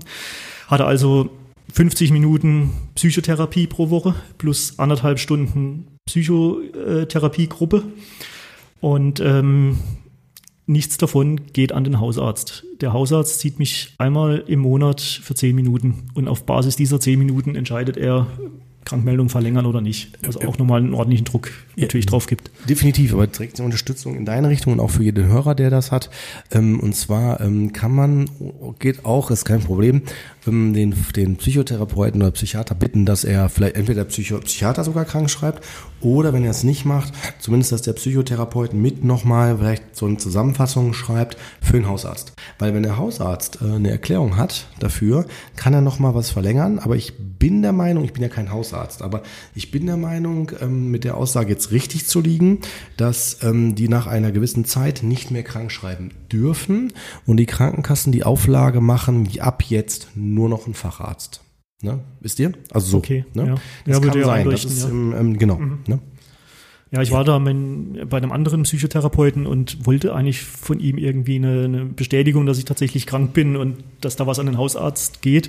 Und er hat sich verweigert. Also da war nichts zu ja, machen, aber äh, vielleicht Vielleicht war es auch ein Verständnis, ich meine, es gibt vielleicht ja. auch äh, Psychotherapeuten, die es nicht machen, aber vielleicht war es auch ein Verständnisproblem, weil ja, ähm, die können keine Krankschreibungen selber machen, die können aber eine Stellungnahme abgeben. Also die können zum Beispiel für den Hausarzt, können die schreiben, aus meiner Sicht ist es derzeit ratsam, weiterhin Krankschreibungen zu machen, weil bla bla bla. Ne? So. Ja. Also das kann man schon so eine Empfehlung oder so eine Aussage, eine Stellungnahme kann man schon machen. Mhm, das ist aber okay. keine Krankschreibung und das, wie gesagt, bietet wahrscheinlich mhm. auch nicht jeder an. Ne? Mhm, okay. Ja, und jetzt seit ähm, September bekomme ich ein neues Medikament durch meine Psychiaterin. Äh, altes Medikament wurde ausgeschlichen, neues Medikament wurde äh, eingeführt. Also ich bekomme jetzt ein Antidepressivum morgens zum, zum Hochkommen, zum Wachwerden, also zum, das eher aufputschend wirkt. Ja, das hat die antidepressive Wirkung. Wobei ich da auch klar sagen möchte, also es muss nicht unbedingt eine Depression vorliegen, damit so ein Medikament wirkt. Also es ist ein Medikament für psychische Erkrankungen. Und ähm, bin echt froh und glücklich, dass ich dieses Medikament habe. Also ich kann da jedem nur sagen, ähm, wer mit anderen Mitteln nicht weiterkommt, geht zum Psychiater und lasst euch auch mal ein Antidepressivum verschreiben. Also wenn, ja, sie sind besser als ihr Ruf. Also ich bekomme tagsüber ein Medikament, um da ähm, hochzukommen und ähm, stabil zu sein. Und dann nachts um äh, ein anderes äh, Medikament, auch ein Antidepressivum in einer geringeren Dosis, das eher diese äh, erschöpfende Wirkung hat in dieser geringen Dosis. Also ja, das sorgt eher für einen guten, stabilen Schlaf und das andere morgens zum richtig äh, wieder, wieder fit zu sein. Und seit ich die beiden Medikamente nehme, mache ich Woche für Woche einen großen Schritt nach vorne. Also wie gesagt, dieses Gespräch vor drei Monaten wäre das noch nicht möglich gewesen. Also ja, ich merke da eine ganz deutliche Wirkung und ähm, ja, die Bauchschmerzen sind weg, die Panikgefühle deutlich reduziert. Ähm, ja, so eine Schlafstörung habe ich eigentlich nur, wenn ich mal vergesse, nachts das Medikament zu nehmen. Dann kann ich die Uhr danach stellen, wache ich nachts auf, ja. Aber ähm, davon abgesehen, nee, also wirklich top, ja. Ja, erstmal schön, dass du es dann auch schon so früh schaffst, hier dir den, also jetzt das mhm. vor dem Hintergrund auch nochmal, wir haben gerade deine Anfahrt äh, thematisiert. Ja. Ähm, also ich glaube, erstmal Respekt, das ähm, ist ja, also ich äh, durchaus, das ist ja dann definitiv ein großer, eine große Hürde. Ähm, Fände ich jetzt mal spannend, auch Kurt, wie ja. du das einschätzt, oder ich weiß nicht, ob du da auch schon von der, von dem Psychiater oder von dem Psychotherapeuten da die Prognose kennst. Aber was ich jetzt natürlich nochmal interessant finde, ist, wie geht man denn dann vor, Kurt? Jetzt geht's ähm, Tobias sehr gut in Form der Medikation und ähm, wie schafft man es denn dann, die Ursache oder die ursächlichen Symptome im Grunde genommen in den Griff zu bekommen. Ja, würde ich sofort darauf eingehen, aber ich will die Frage erstmal an dich abgeben. Habt ihr da schon, äh, seid ihr da schon weiter? Hast ihr das schon mit äh, so, Genau. Weil sonst sage ich es erstmal ja. allgemein, aber ähm, Also ich sehe die Sache so, dass ähm, also gut geht's mir noch nicht, also ich genau. besser, ja. Ähm, du kannst schon wieder Montag, laufen, ne? wie der Kurt das gerade gesagt also hat. Du kannst jetzt erstmal ja, laufen. Das schon, ja. Stabilisierter. So. Stabilisiert, ja, das genau. trifft's, ja. Also wir hatten am Montag, glaube ich, war es ein Telefonat, äh, hatten ja einen Telefontermin vereinbart. Die Nacht vorne dran habe ich total schlecht geschlafen, trotz Medikamente, weil ich einfach aufgeregt war. Ja. ja ähm, vor dem Telefonat, Bauchschmerzen okay. während des Telefonats, Atemaussetzer. Die zwei Nächte danach habe ich schlecht geschlafen. Also ähm, ich bin stabilisierter, ja. Und ich denke, es ist auch ein Stück weit normal, wenn man sich auf was Neues einlässt. Es ist ein, mein erster Podcast, an dem ich teilnehme, ist man natürlich aufgeregt. Also die Reaktion an sich ist, denke ich, normal. Nur die, äh, die Intensität, äh, die Heftigkeit, die ist äh, eben nicht normal. Das ist eben noch diese Krankheit, die da dahinter steckt.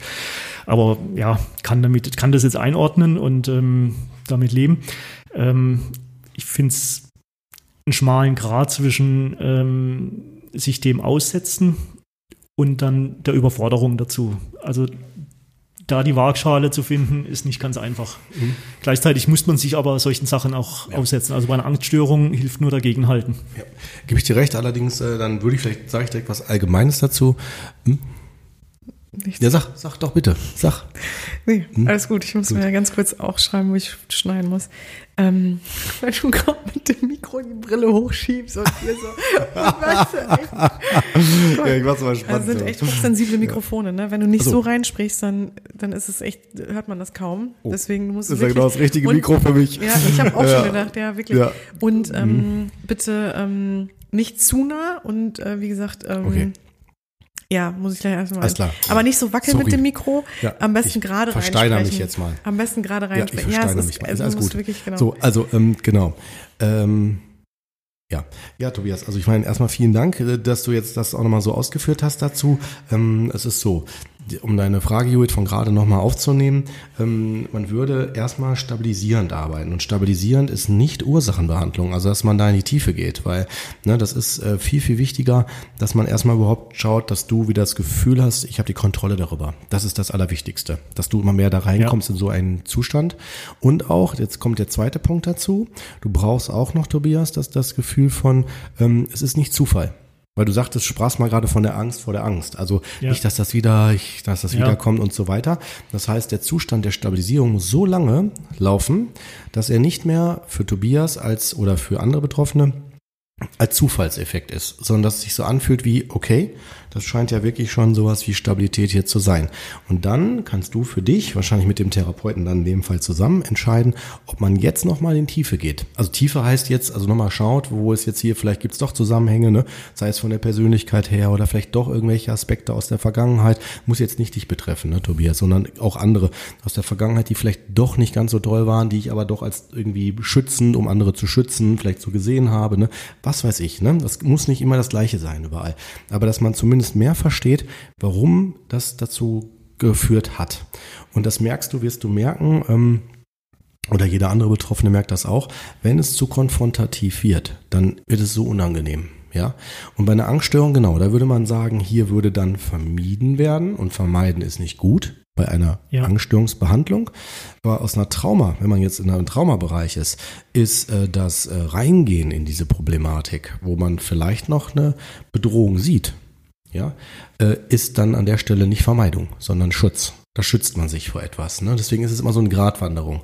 Stabilisierung versus äh, Konfrontation, ähm, sag mal, Arbeit in die Tiefe. Ne? Konfrontation mhm. mit, den, mit der Ursache. Genau, so könnte man das sagen. Ne?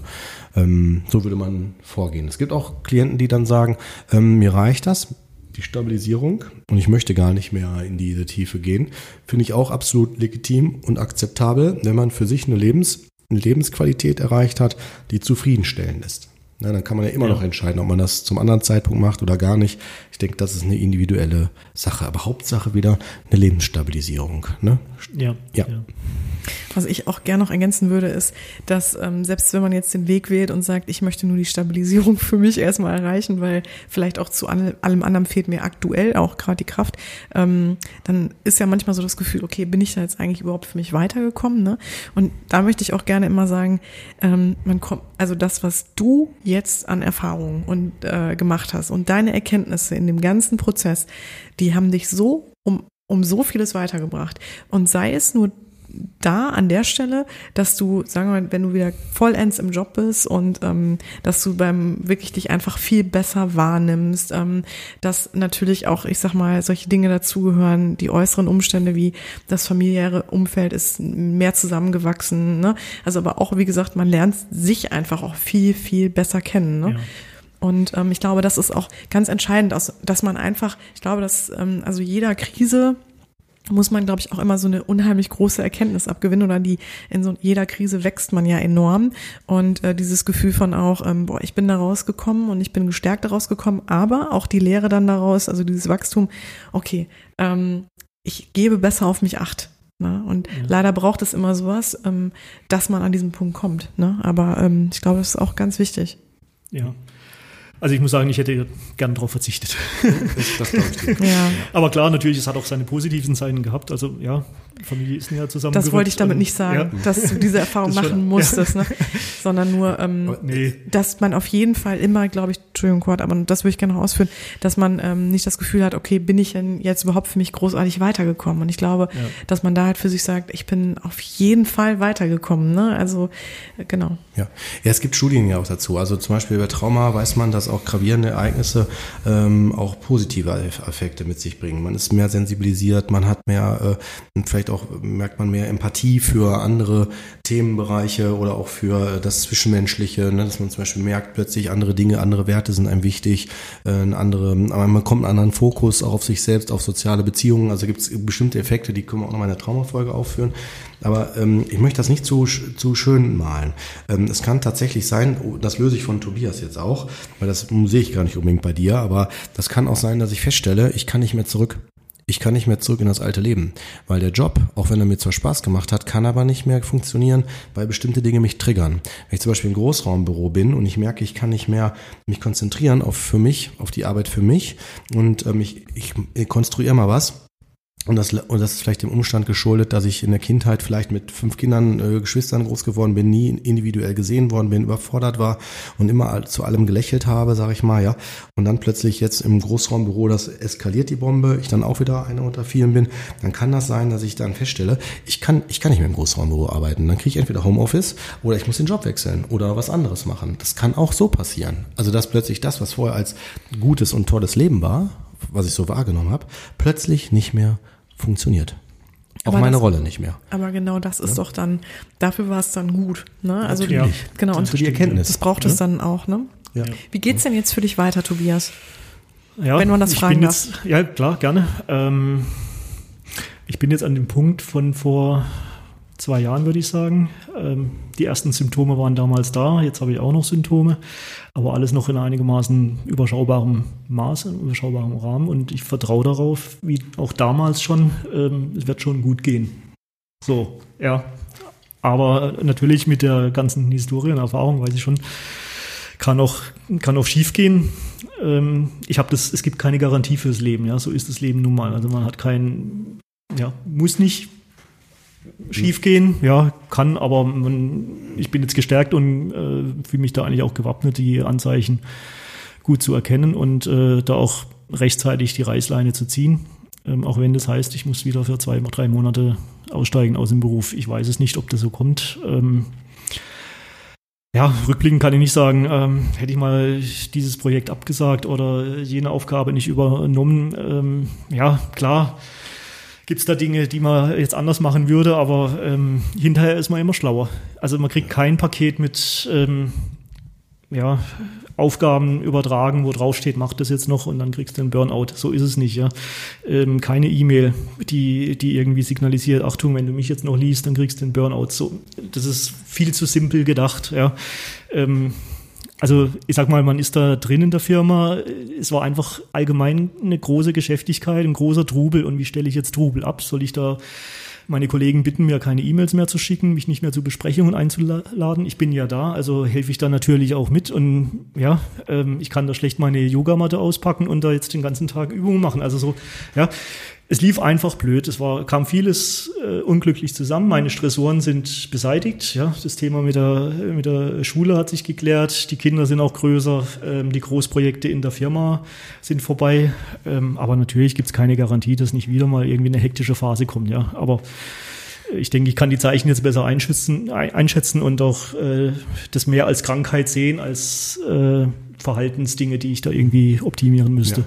Finde ich super auf den Punkt gebracht, weil du sprichst ja von dem Punkt Eigenverantwortung. Es geht darum, das zu erkennen. Wo sind meine Ja. eigenen Grenzen? Das nimmt leider niemand einen ab. Ne?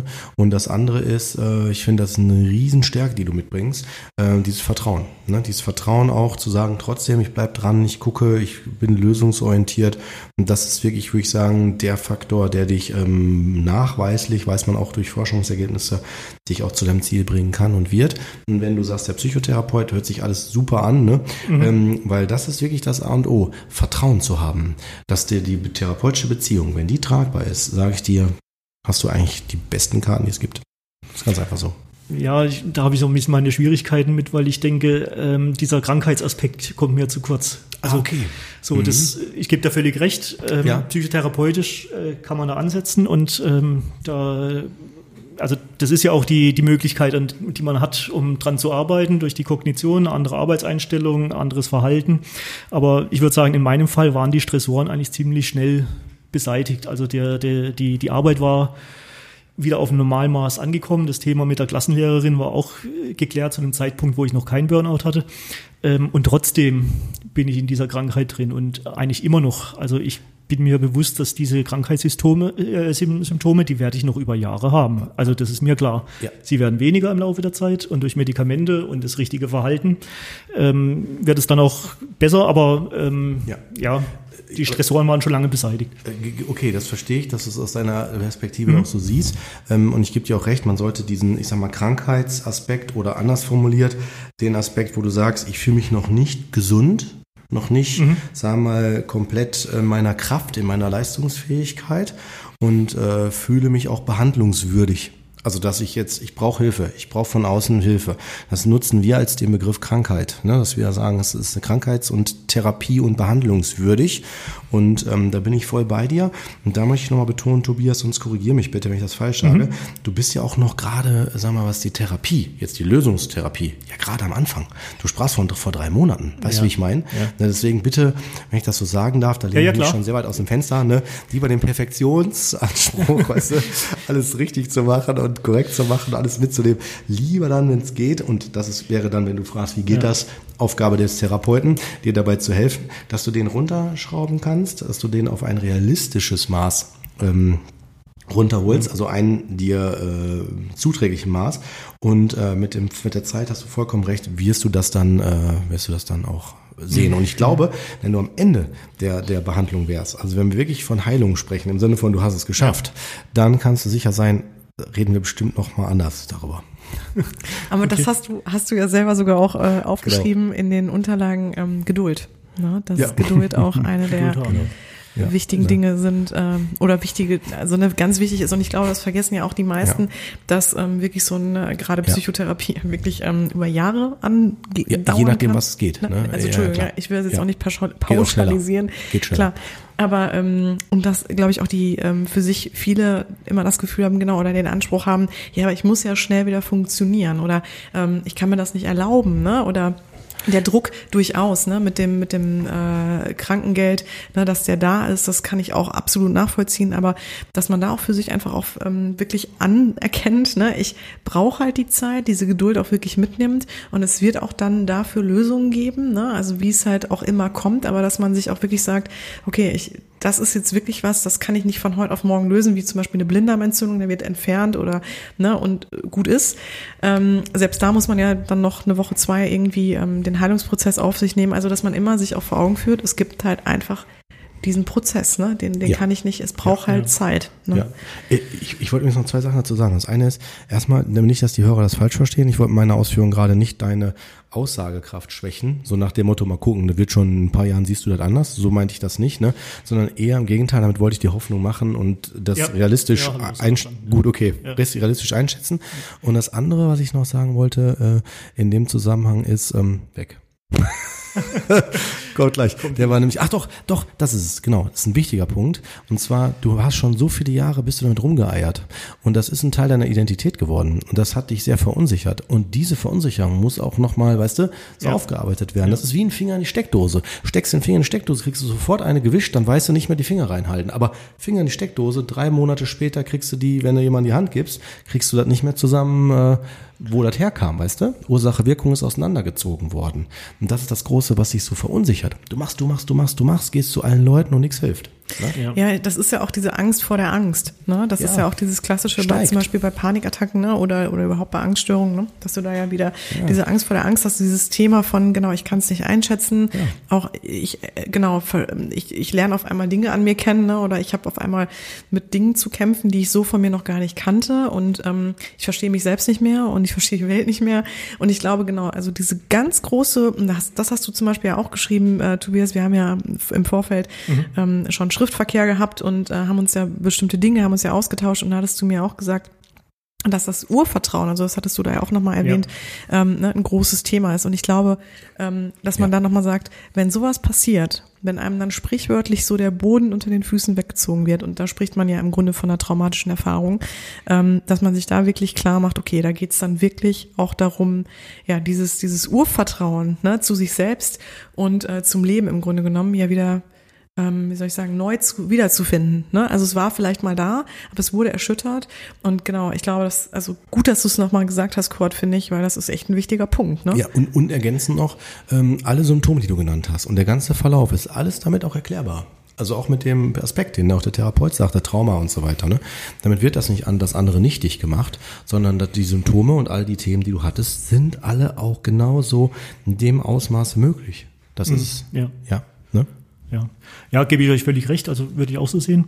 Ähm, ich finde aber, das eine ähm, tun und das andere nicht lassen, ist, denke ich, schon auch der, der, der richtige Weg, dass man ähm, das Ganze als Krankheit auch ansieht, weil ich dachte lange, es hängt an mir, ja. Es liegt irgendwie an meinem Verhalten oder äh, an meiner Einstellung. Ich müsste da einfach nur Kontrolle abgeben oder ähm, manche Dinge entspannter oder lockerer sehen, ja. Aber ganz ehrlich, ich suche mir das nicht raus, ob ich nachts um drei aufwache und dann zwei Stunden nicht einschlafen kann, ja. Oder morgens um vier hochschrecke und denke, der Wecker hat geklingelt oder zwei Stunden vorher schon am Bahnhof äh, stehe, damit ich keine Angst habe, den, den Zug zu verpassen. Solche Sachen, ja. Ähm, und ähm, wenn man das als Krankheit auch anerkennt und begreift, finde ich, bringt es in der Öffentlichkeit, in der Gesellschaft auch nochmal einen anderen Aspekt mit rein, weil dann geht man auch tatsächlich zum Arzt. Und dann vertraut man auch auf Medikamente. Und dann redet man vielleicht auch mal ernsthaft drüber, über Arbeitsbedingungen und ähm, die Einstellungen, die man dann so hört. Ja, also ich sag mal, bei mir lief das alles super. Das hätte nicht besser laufen können von meinem persönlichen Umfeld her. Aber ich habe da Mitpatienten äh, erlebt, äh, denen wurde am ersten Tag der Reha die Kündigung zugestellt. Ja, oder andere sind aus der Reha zurückgekommen und ähm, die Chefin hat gesagt, ja, sie denken, sie können jetzt hier einen auf ruhigen Lenz machen, weil sie mal einen Burnout hatten. Vielleicht suchen sie sich besser mal eine andere Abteilung. So Einstellungen, ja, oder äh, hab dich doch nicht so. Oder ja, früher früher im Krieg, da hat man auch mit ganz anderen Dingen zu kämpfen, ja. Also lauter solche Plattitüden von Leuten, die da eigentlich keine Ahnung haben. Genau. Weil es aber auch nicht äh, bekannt ist, ja. Die Betroffenen schämen sich, äußern sich nicht so, ähm, sind vielleicht auch einfach noch emotional zu stark involviert, als dass sie das könnten. Und ähm, dadurch, finde ich, geht die Stimme verloren. Und das ja. war mir deswegen auch wichtig, das hier mal zu äußern. Ja, finde ich super. Würde ich gerne noch unterstreichen. Das heißt, diese im Sinne von erkennt das, dass es eine Erkrankung ist. Ne? Ähm, so, ne? Also als Hörer meine ich jetzt an die Hörer gerichtet, ne? dass es eine Erkrankung ist. Aber ne, ich würde nur, nur von der von der Begriffsbestimmung her, mhm. ne? weil bei der Erkrankung könnte man auch schnell denken, ich kann nichts dafür. So nach dem Motto. Ne? Ich will auch jetzt nicht sagen, ihr seid ja. alle selber schuld, ja. sondern nur es geht darum zu erkennen, womit hat es zu tun. Also ja, eher die unbewussten richtig, ja. oder diese Sachen ja, ne, zu erkennen. Ne? Weißt du, wie ich meine? Weil sonst ruht man sich schnell auf diese so. Nee, nee, das sollte man auf keinen genau, Fall. Also ja, das meinte ich. Die Psychotherapie ist wichtig und sicher sinnvoll, darauf zu gucken, ja. Mhm, genau. Man hat das seine, also ich habe da sicherlich auch meinen Anteil an meiner Krankheit, ja. Also da, klar. Genau, darum geht es ja darum, dass man Hilfe kriegt zur Selbsthilfe und genau, mhm. super, vielen Dank. Ja. Ja, ähm, genau. Was würdest du noch zum Abschluss, finde ich, Tobias, ähm, was würdest du denn sagen, jetzt aus deiner ganzen Geschichte heraus, was würdest du gerne anderen mit auf den Weg geben? Also kurz zusammengefasst, ähm, eine psychische Erkrankung sieht man einem Menschen nicht an. Also das muss man einfach anerkennen, dass ähm, Leute psychisch krank sind und es sind viele. Und ich denke auch, nicht alle gehen zum Arzt oder zu einer Behandlung. Die Dunkelziffer ist da, denke ich, schon auch noch hoch. Ähm, man kann das an Äußerlichkeiten wenig festmachen, ob jemand krank ist. Das ist der eine Aspekt. Der andere, es kann wirklich jeden treffen. Also ich hätte auch gedacht, ich bekomme das nicht, ja, und bin da so nach und nach reingerutscht. Ähm, ja, hinterher ist man schlauer, manches hätte man anders gemacht, aber so ist es nun mal. Ähm, ja, möchte werben für Psychotherapie. Das ist auf jeden Fall sinnvoll, wenn man eine schwere Krankheit hat, sich psychotherapeutisch begleiten zu lassen. Gleichzeitig aber auch nicht allein die Hoffnung draufsetzen, also nicht nur äh, von ausgehen, ich erzähle dem Psychotherapeuten alles und dann wird schon alles gut. So ist es nicht. Auf der anderen Seite auch äh, Werbung für den Psychiater machen. Äh, die Psychiatrie, die psychiatrische Klinik, da laufen nicht die Leute in der Zwangsjacke rum. Also ja, braucht da keine Berührungsängste zu haben, sondern auch da wird einem geholfen. Und den Tinnitus-Betroffenen möchte ich auch ein, ja, ein, ein, Wort mitgeben. Also haltet da durch und glaubt dran, dass es besser wird. Und wer euch was anderes erzählt, der wechselt besser mal den Arzt oder geht woanders hin. Also da gibt es schon Möglichkeiten und es wird besser und ich denke, das ähm, wird alles nicht ganz so heiß gegessen, wie man das äh, so denkt. Ja, ganz toll. Ähm, Wäre das eine Möglichkeit, Tobias, dass jetzt Hörer, die irgendwie wirklich gerade mittendrin stecken oder ähm, ne, irgendwie jemanden kennen, der betroffen ist, ähm, dass sie sich an uns wenden können und ähm, ne, dass, dass wir das quasi an dich weiterleiten, also Fragen oder ähm, ne, Dinge vielleicht auch stellen ja. oder sowas. Ja. Aber das vielleicht mal kurz zur Aufklärung. Äh, super gut, dass du das sagst. Ich denke auch, also wenn Hörer Interesse haben, Fragen haben, gerne ans uns richten. Und wenn es Fragen sind, die direkt, äh, sagen wir mal, mehr den Tobias betreffen, können wir die gerne weiterleiten. Ansonsten können wir ja, wenn es rein um äh, Symptome oder die, die Phänomene geht, ne, je nachdem, dass wir da dann auf jeden Fall zur Seite stehen, zu unterstützen, also oder weiter genau. Informationen zu geben, klar. Mhm. Ja. Aber ich dachte jetzt auch nochmal gerade speziell, weil du hattest ja auch so zum Beispiel ja. Literatur angegeben so, oder nochmal ähm, sowas wie das Schröpfen oder so. Ich glaube, das sind auch nochmal ja. alles Erfahrungswerte, die man auch nochmal gut teilen kann, finde ich, wenn man Betroffener ist. Deswegen, das meinte ich eher. Natürlich, ähm, wenn jetzt jemand nochmal speziell Themen oder Fragen hat zur Psychotherapie oder zum Coaching, zum Burnout, dann ähm, gerne auch an uns direkt. Ne? Aber ähm, ja. das war so meine, das war mein ja. Hintergrund. Wäre das eine Möglichkeit?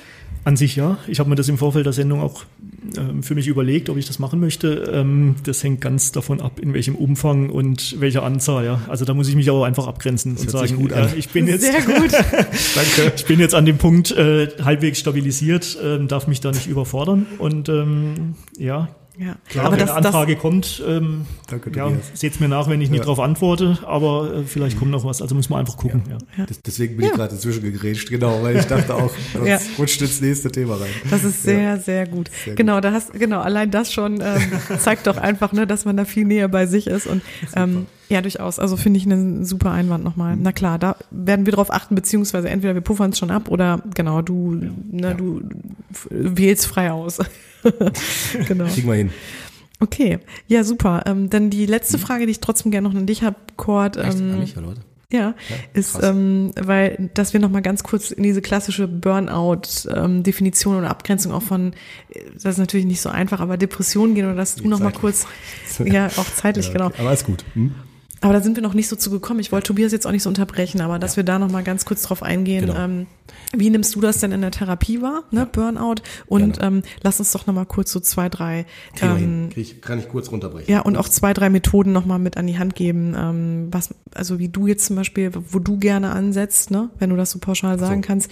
so. Oder ähm, genau, da Also mal- es ist ja so, äh, in der Psychotherapie ist auch mal meine Idee, ich mache nicht pauschal, nicht pauschal, sagen wir eine Methode, wo ich das dann so durchziehe, sondern immer individuell, ne, die Therapie. Und ähm, es ist so, dass ähm, die ähm, Unterscheidung von Burnout und Depression tatsächlich nicht ganz so leicht ist. Weil es gibt Gemeinsamkeiten und es gibt Unterschiede. Gemeinsamkeiten sind halt sowas wie erschöpft sein, ne, dass man niedergeschlagen ist, dass man eventuell auch äh, mit Schlafprobleme, ne, solche Sachen. Es gibt so bestimmte Symptome, die sind gleich. Aber es gibt Symptome, die unterscheiden sich auch ganz klar. Ne? Burnout hat man nicht, äh, rutscht man nicht in Suizidalität rein und so. Ne? Das ist zum Beispiel ein Aspekt rein. Mit Burnout kommt man nicht in die Suizidalität.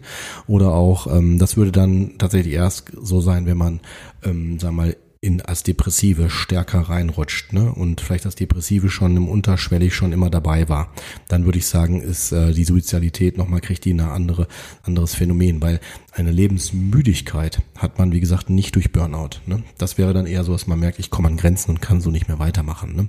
Ähm, das andere wäre zum Beispiel, dass man sich nicht konzentrieren kann. Das mit dem Konzentrieren, sobald man merkt, ich kann mich nicht mehr konzentrieren, dann äh, geht das schon in einen Bereich rein, der äh, eher dem Depressiven zugeordnet werden kann. Ne? Und was wir übrigens auch noch nicht gesagt haben, das kam heute in der Folge nicht so vor, ähm, ist das Thema, aber auch, war auch nicht Tobias Bereich, ähm, das nennt sich der Bore-out, also dieses Langeweile-Syndrom. Immer merkt man es unterfordert auf der Arbeit. Das gibt's auch. Also man geht dahin, macht was und merkt irgendwie, pff, alles so stumpfsinnig, erfüllt mich nicht mehr aus. Dann kann ich auch in die gleiche Phänomen, in, in das gleiche Phänomenverhalten äh, reinkommen. Das macht auch Sinn, dann nochmal abklären zu lassen, so, ne? So kann man das eigentlich ganz klar äh, nochmal so sagen. Es gibt noch weitere Phänomene, die jetzt immer aus dem Depressiven gehen, so wie Schuldgefühle und solche Sachen, ne? Das hohe Verantwortungs, ich würde sagen, das Perfektions, der Perfektionsanspruch ist nicht was, was Burnout oder Depression spezifisch ist. Das geht dann mehr auf die, ähm, man nennt das Vulnerabilität, sprich die, äh, die Anteile, die ich schon von meiner Person her mitbringe. In dem Fall halt die Persönlichkeit. Ähm, von daher kommt das. Ne? Also wenn ich zum Beispiel so einen Perfektionsanspruch habe, dann nimmt der da natürlich ähm, einen starken Einfluss drauf. Ne? Erhöht den Druck, erhöht auch meine, meinen Anspruch an mich selbst ne? und ähm, alles perfekt machen zu wollen und so weiter. Ähm, ja, das wäre das schon mal dazu. Dann Verfahren oder was man da machen kann. Ähm, ich würde sagen, im ersten Moment erstmal Psychoedukation, sprich Aufklärung. Das war das, was Tobias auch, finde ich, ganz gut gerade ausgeführt hat, ausgeführt hat. Also das Phänomen, ähm, überhaupt erstmal zu wissen, was ist es bei mir? Also wirklich eine Klarheit zu kriegen. Ne? Und das muss auch so sein, dass nicht der Therapeut, sondern dass der Betroffene ähm, ähm, sich wiedererkennt also das versteht. Ne? Das bringt nichts, wenn der Therapeut das logisch findet oder der Arzt. Ne? Das muss der Betroffene.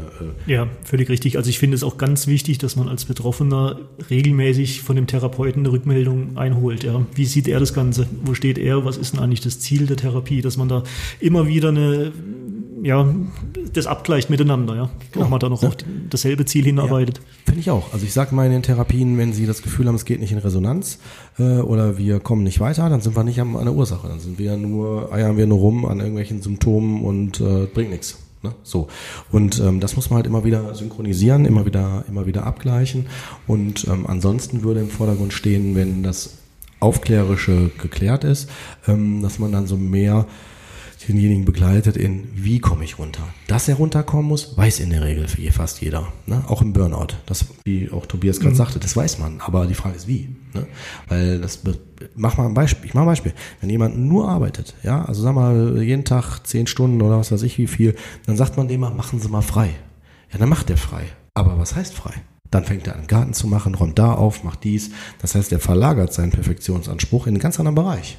Und er kommt erstmal nicht ähm, in das Gefühl von weniger machen. Das liegt daran, weil die Persönlichkeit nicht entsprechend so ausgerichtet ist. Das heißt, er hat erstmal auch noch gar kein Konzept dafür, für ein richtiges Maß. Das ist ja auch ein Thema, weißt du, so ein Themenschwerpunkt, ähm, was er hat, wo er überhaupt in das Burnout reinrutscht, reingerutscht ist, weil er diese Fein, diese Sensitivität nicht, nicht entwickelt hat. Da ist auch, finde ich, äh, auch der, ähm, der Anker zum Tinnitus, den hole ich jetzt auch noch eben mit rein. Wenn man, das muss man bin ich genau wie Tobias der Meinung, immer einmal ärztlich abklären lassen alles. Wenn es psychisch eine Ursache hat, also oder körperlich keine gefunden wird, ähm, obwohl das eine das andere jetzt nicht gleich ist, nicht gleichzustellen, aber ne, wenn es also psychische Ursache hat, ich sag's mal so, dann äh, würde man, kann man den Vergleich ziehen wie mit dem Auto. Wenn ich rückwärts einparke und habe ein Piepsystem, dann wird das Piepen auch mal lauter immer intensiver, je näher ich an, den, an, an die Wand komme und ich eventuell Schaden nehme, das Auto Schaden nimmt. Wisst ihr? Mhm. So ist das zu vergleichen. So wird der Tinnitus auch immer stärker, immer lauter, ja, und äh, macht darauf, macht eigentlich weist es auf die Not hin. Mhm. Der Tinnitus weist, wenn wir rein von der psychischen Phänomenik, von, von den psychischen Phänomenen ausgehen, auf eine Not hin.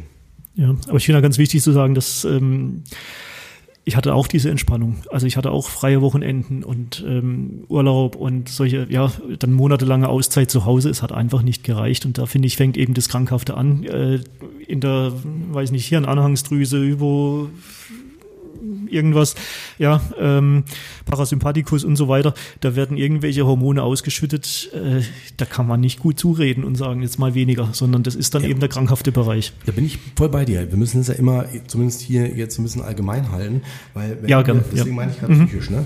Wenn, der, wenn die Ursache psychisch ist, dann kann ich dir sagen, Tobias, würde man an der Stelle von den ganzen Konzepten hier einen Botenstoff voll weggehen, weil das verwirrt einen dann nur. Wir brauchen nicht mhm. noch mehr klare, also irgendwelche Phäno Beschreibungen oder tolle Bezeichnungen. Ja, ist auch richtig, ja. Es braucht, ja, weißt du, ich, ja. es braucht für dich und auch für die anderen Betroffenen braucht es konkrete, alltagsnahe Erklärungsmodelle. Ja, das weißt stimmt. Ich meine, ja. wenn ich erkläre, wie Feuer funktioniert und wie das chemisch alles ist, tut es mir trotzdem weh, wenn ich es anpacke. Ja. Weißt du, wie ich meine? Ja, ja, ja, hast du Und das muss ich verstehen. Ich muss verstehen, wo kommt das bei mir her? Und dann kann das ja. sein, das ist ein wichtiger Hinweis, dass dann die Entspannung, einfach nur die Ruhe, nicht ausreicht. Dass dann das nicht, das hast du auch deutlich gesagt. Also das ist ja, glaube ich, gerade auch das, äh, Entschuldigung, wenn ich einhacke, aber ich glaube, genau, man muss verstehen, dass es wirklich einfach viel komplexer ist. Ne? Also genau. du, ich genau. glaube, genau, genau es, es hilft halt nicht zu sagen, okay, jetzt habe ich Urlaub oder jetzt habe ich frei, weil ich kenne Leute, die sitzen am Tisch in ihrer Freizeit, völlig äh, ne, am Tisch ist, wie du es ja auch schon mal beschrieben hattest, ähm, ohne dass ich jetzt auf dich äh, kommen mhm. wollte, aber ne, und man merkt denen einfach an, die sind nicht entspannt. Ne? Ja. Die sind äh, innerlich total angespannt. Ne? Mhm. Und dass man da im Grunde genommen schaut, was sind eigentlich die Verhaltensmuster da? Ne? Also mhm. genau, wie, wie reagiere ich denn? Wie bin ich denn überhaupt aktuell auf? Ähm, also man kennt das ja auch, wenn ich zum Beispiel total unter Stress stand, dann fahre ich in Urlaub und dann brauche ich mindestens drei bis fünf Tage, bis ich eigentlich, ich weiß nicht, ja. also so ist es im ja, normalen. Gesundheitszustand, brauche ich drei bis fünf Tage, bis ich in so einem Modus angekommen bin, ähm, wie eigentlich meine Atmosphäre um mich herum ist. Ich mache das auch gern mit Klienten, wenn die zu mir in die Sitzung kommen. Ganz häufig sind die noch so unter Strom, weil die irgendwie sich abgehetzt haben, um pünktlich in die Sitzung zu kommen, äh, gerade noch irgendwie schnell eine E-Mail verschickt haben, ne? äh, auf dem Weg vielleicht noch telefoniert haben mit dem Partner oder den Kindern oder so. Mhm. Also wirklich völlig ähm, nur funktionieren, völlig irgendwie in ihrem Tun und Handeln sind. Und das braucht locker wirklich bestimmt so eine Viertelstunde, 20 Minuten manchmal, bis sie überhaupt ankommen. Das heißt, manchmal mache ich auch gern so eine Übung, so eine Entspannungsübung. Und deswegen, ich kann das nur empfehlen. Das Meditation ist nicht einfach nur so ein, so ein Trend, sondern es ist wirklich wichtig, weil wir haben verlernt in, in einer Gesellschaft, wo so viele Anforderungen auf uns einstürmen, ja, und äh, ob sei es jetzt äh, ne, die die äh, Medien, denn die Kommunikation irgendwie, die also die Flut an Kommunikation durch Social Media und was auch immer dass man da wirklich für sich einfach auch nochmal klar hat, ähm, also Burnout tut mir leid, ich finde es ist auch häufig einfach so, dass ich den Kontakt zu mir selbst verloren habe, ne? Dass ich einfach im Grunde genommen so nur noch in diesem Hamsterrad bin ja. und eigentlich gar nicht mitkriege, ähm, wie geht's mir eigentlich gerade? Also auch wenn ich, wenn ich das zum Beispiel Klienten frage, wie geht's ihnen eigentlich, ähm, dann ist es wirklich total schwierig für die da überhaupt eine Antwort drauf zu haben. Ja. Und ich glaube, das würde ich gerne jetzt aus Coaching-Sicht zum Beispiel gerne mitgeben. Ähm, es ist auch wirklich sehr individuell und ähm, wenn es jetzt noch nicht so psychische äh, Symptome oder Symptomatiken oder Erkrankungen ähm, mitbringt, ähm, oder Züge äh, aufzeigt, ne, wo, wo ich sagen würde, dann gehen Sie lieber zum Beispiel zu dir, Quad, ne? Ähm, dass man da halt, äh, jetzt habe ich auch ein bisschen den Faden aber dass das man, genau, da wollte ich so ein mhm. bisschen drauf eingehen, äh, dass man da wirklich ganz individuell hinguckt, ne, und guckt, was sind eigentlich die Dinge. Also zum Beispiel, ich habe dann eine Klientin, die kann sich zum Beispiel schlecht abgrenzen, ne, und das ist dann das Thema, ne. Genau. Oder jemand anderes, der hat das Thema Perfektion, ne. Mhm. Also ich glaube, und, mhm. und da muss man wirklich hingucken, okay, was sind eigentlich so, was bringe ich mit, persönlichkeitsmäßig, also wie bin ich aufgestellt, was sind Dinge, die mir häufig im Weg stehen und genau, da muss wieder erlernt werden, im Grunde genommen, da neue Verhaltensmuster ja ähm, zu generieren. Und, und äh, um Tobias auf dich konkret zurückzukommen, es ist natürlich auch ganz wichtig, dass man dich individuell abholt. Ne? Also wenn man anfängt mit den Entspannungsverfahren, ja. sage ich mal, und irgendwie merkst du, da kommst du nicht weiter mit, es ist alles äh, ne, so, äh, sagen wir, bei null, Stress ist jetzt wenig und oder gar nicht, und trotzdem bleibt es, dann sollte man auf jeden Fall mit dir weitergehen, weißt du? Also so nicht ja. stehen bleiben und dann nur weiter rum auf Entspannung und so, sondern weiter gucken, weil es kann ja auch sein, dass zum Beispiel, wenn du eine hohe Sensitivität hast, ne, hohe Sensitivität heißt, du kriegst viel mit, erkennst viel, kannst auch viel leisten, bist vielleicht auch gedanklich sehr ähm, differenziert und ähm, bist dadurch auch hoch effizient und kannst auch viel machen. Ähm, jetzt kommt's, kommst vielleicht auch in deinem Leben nämlich super gut zurecht, aber mit der Zeit unseres Lebens, bei uns allen so, erweitern sich deine Rollen, deine Identitäten. Vorher warst du nur Single, dann bist du irgendwann verheiratet, dann hast du irgendwann Kinder, dann hast du irgendwann das, das. Es wird immer mehr und alle anderen Bereiche, die du machst, werden ja entwickeln sich ja auch weiter. Und hast das ja genannt mit deiner ja, Tochter ja. und der, ne, der Klassen, ja, weißt du? Ja. So, und, und die Gesundheit wird auch nicht besser, je genau. älter man wird. Also ja, so. die Akkus Beispiel, sind leerer. Ja. So, und das Beispiel, beste Beispiel ist das Handy, finde ich. Ne? Hast ein Handy von damals, diese Samsung und wie sie alle hießen, Siemens, ne, wo du nur äh, äh, Snake drauf hattest, ein Taschenrechner, noch nicht mal eine Fotokamera, die hielten drei, vier Wochen ohne aufgeladen zu werden, je nachdem, wie viel man telefoniert. Die heutigen Smartphones sind nach einem Tag oder zwei leer. Und je mehr du aktiv an dem, an dem Handy machst, umso schneller ist es leer. Und so ist es finde ich vergleichbar mit mhm. diesem Phänomen. Das ja, muss man nur verstehen. Mein Fazit wäre auch nochmal ja. jetzt wirklich zum Schluss, ähm, genau. genau. mein Fazit wäre wirklich äh, auf sich hören und auch wirklich sich ernst nehmen. Und ich glaube, nur ich persönlich kann wissen, wann ist mein absolutes Fass übergelaufen oder so sollte es natürlich, so weit sollte es ja eigentlich ja. gar nicht kommen. Wann ist mein Fass schon halb, dreiviertel voll, damit ich da schon mal ähm, Möglichkeiten erschöpfen kann oder äh, na, wahrnehmen kann, die dagegen arbeiten. Ähm, und dass man sich da, und das finde ich ganz wichtig, nicht irgendwie von anderen Leuten verunsichern lässt. Also sowas wie, ja mein Gott, ich habe aber heute das und das gestemmt oder was willst du mir denn erzählen? Oder der Chef kommt und sagt, ja, aber hier, komm, das Projekt ist aber nicht gerockt oder was auch immer dass man dann wirklich ähm, aber bei sich bleibt. Und ich glaube, das ist sowieso einfach das Allerschwerste. In der heutigen Welt, wo so viel auf uns einprasselt, wo wir so, ne, also einfach in, mit, mit so vielen Meinungen konfrontiert werden, da bei sich zu bleiben. Und deswegen, ähm, ja, ich glaube, ja. das ist ganz, ganz ja, würde wichtig. Ich, würde ich genauso sehen, ja. Also sich mehr Selbstvertrauen, also wirklich im wahrsten Sinn des Wortes, mehr den eigenen Gefühlen vertrauen und nicht nur auf die harten Fakten gucken, weil psychische ja. Gesundheit kann man nicht messen. Das fühlt man selbst und auf dieses Gefühl muss man hören und auch entschlossen konsequent danach gehen und handeln. Bloß weil alle anderen sagen, ähm, so und so müsste es eigentlich sein und das packst du doch auch noch, ja, wenn einem das Gefühl sagt, äh, nee, geht nicht, dann sollte man das ernst nehmen und auch konsequent und entschlossen handeln. Und ähm, was ich da auch noch anfügen möchte, ist, ähm, wenn jemand jemanden kennt, also ich muss sagen, in der Zeit damals hätte ich diesen Podcast gar nicht gehört, weil ich war ja nicht betroffen. So, wenn jemand jemanden kennt, der vielleicht ein bisschen schräg durch die Gegend läuft oder wo man den Eindruck hat, oh, der ist jetzt ähm, doch ja vielleicht am Limit oder über dem Limit, äh, dem gern mal einen Hinweis geben. Ja, also ich glaube nicht, dass das irgendwie äh, blöd ankommt, sondern das ist vielleicht einfach auch mal die, die ja. Hilfe, ja, dass man auch mal den, die Augen öffnet, jemandem mal, ja, die sagt, wo, wo man da steht, ja, oder mhm. eben die, den Podcast auch mal weiterleitet. Genau. Und ich habe noch viel äh, jetzt über Krankheiten gesprochen. Ähm, was ich damit äh, in keinem Fall schlecht reden möchte oder irgendwie kleinreden möchte, ist die Wirksamkeit von Psychotherapie oder auch Entspannungstechniken. Also das ist alleine hätte, hätte mir das nicht weitergeholfen, mhm. aber ähm, es hat meinen Zustand auf jeden Fall stabilisiert und es hat mit dazu beigetragen, dass ich mhm. da jetzt bin, wo ich bin. Ja, also das ähm, ja. auf jeden Fall versuchen und ich bin froh und dankbar, dass wir jetzt diese Debatte haben über Achtsamkeit und Yoga und Entspannungstechniken, dass das mal ankommt in der breiten Masse. Also ja, gut. Und natürlich auch Psychotherapie. Ja. Ja, vielen Dank. Also ich kann immer nur sagen, ich finde es ganz toll. Auch bemerkt das ja, wie du mit voller Inbrunst wirst. Ja, so, so schön alles, äh, ja, was heißt so schön? Es ist ein sehr betroffenes und sehr ja. persönliches und belastendes Thema, aber deswegen war es dir auch so wichtig. Und ich finde es ganz, ganz toll und sag da vielen Dank. Ja, danke euch, dass ich hier mit dabei sein darf. Ja, also ich muss wirklich sagen, Tobias, ich bin äh, insofern erstmal äh, in, in mehrerer, äh, in, mein Gott, in mehrfacher Hinsicht total beeindruckt von dir. Das möchte ich jetzt ja. mal an, der, okay, ja. an dieser Stelle nochmal sagen. Weil ähm, das eine ist die ähm, Kontaktaufnahme zu uns, ne, die wirklich ähm, unfassbar gute E-Mail und Ausführungen, genauso wie die Vorbereitungen und die Unterlagen, die du uns zugesendet hast und ähm, das ganze Engagement ähm, ne, und da inbegriffen natürlich auch der Anfahrtsweg. Und wenn man jetzt nochmal hört, wo du dich da gerade befindest und wie schwer dir das alles gerade so fällt und dass das ähm, eigentlich im Grunde fast schon wahrscheinlich eine, ja, eine Meisterleistung war, die du jetzt auch hier mhm. äh, vollbracht hast, ähm, dann möchte ich sagen, ähm, bin ich einfach nur beeindruckt und ähm, wirklich ähm, ja, freut mich sehr. Da kannst du dir mal sehr auf ja. die Schulter klopfen und ja. ich finde, du bist ein großartiges Beispiel für ganz viele ja. Hörer. Vorbild. Mhm. Wirklich ein Vorbild.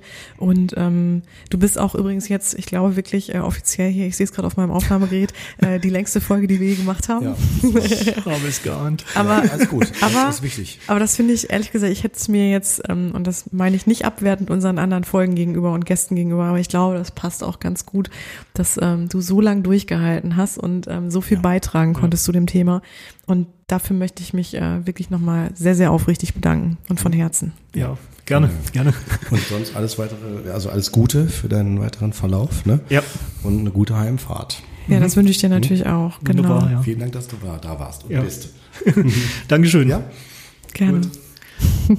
Wenn ich das abschließend noch darf, möchte ich mich ganz herzlich bedanken bei meiner Familie, bei meinen Angehörigen, die die Zeit über zu mir gehalten haben, mich bestärkt haben, mich unterstützt haben, wo sie nur konnten. Allen voran meine liebe Frau, du bist die Beste. Herzlichen Dank dir.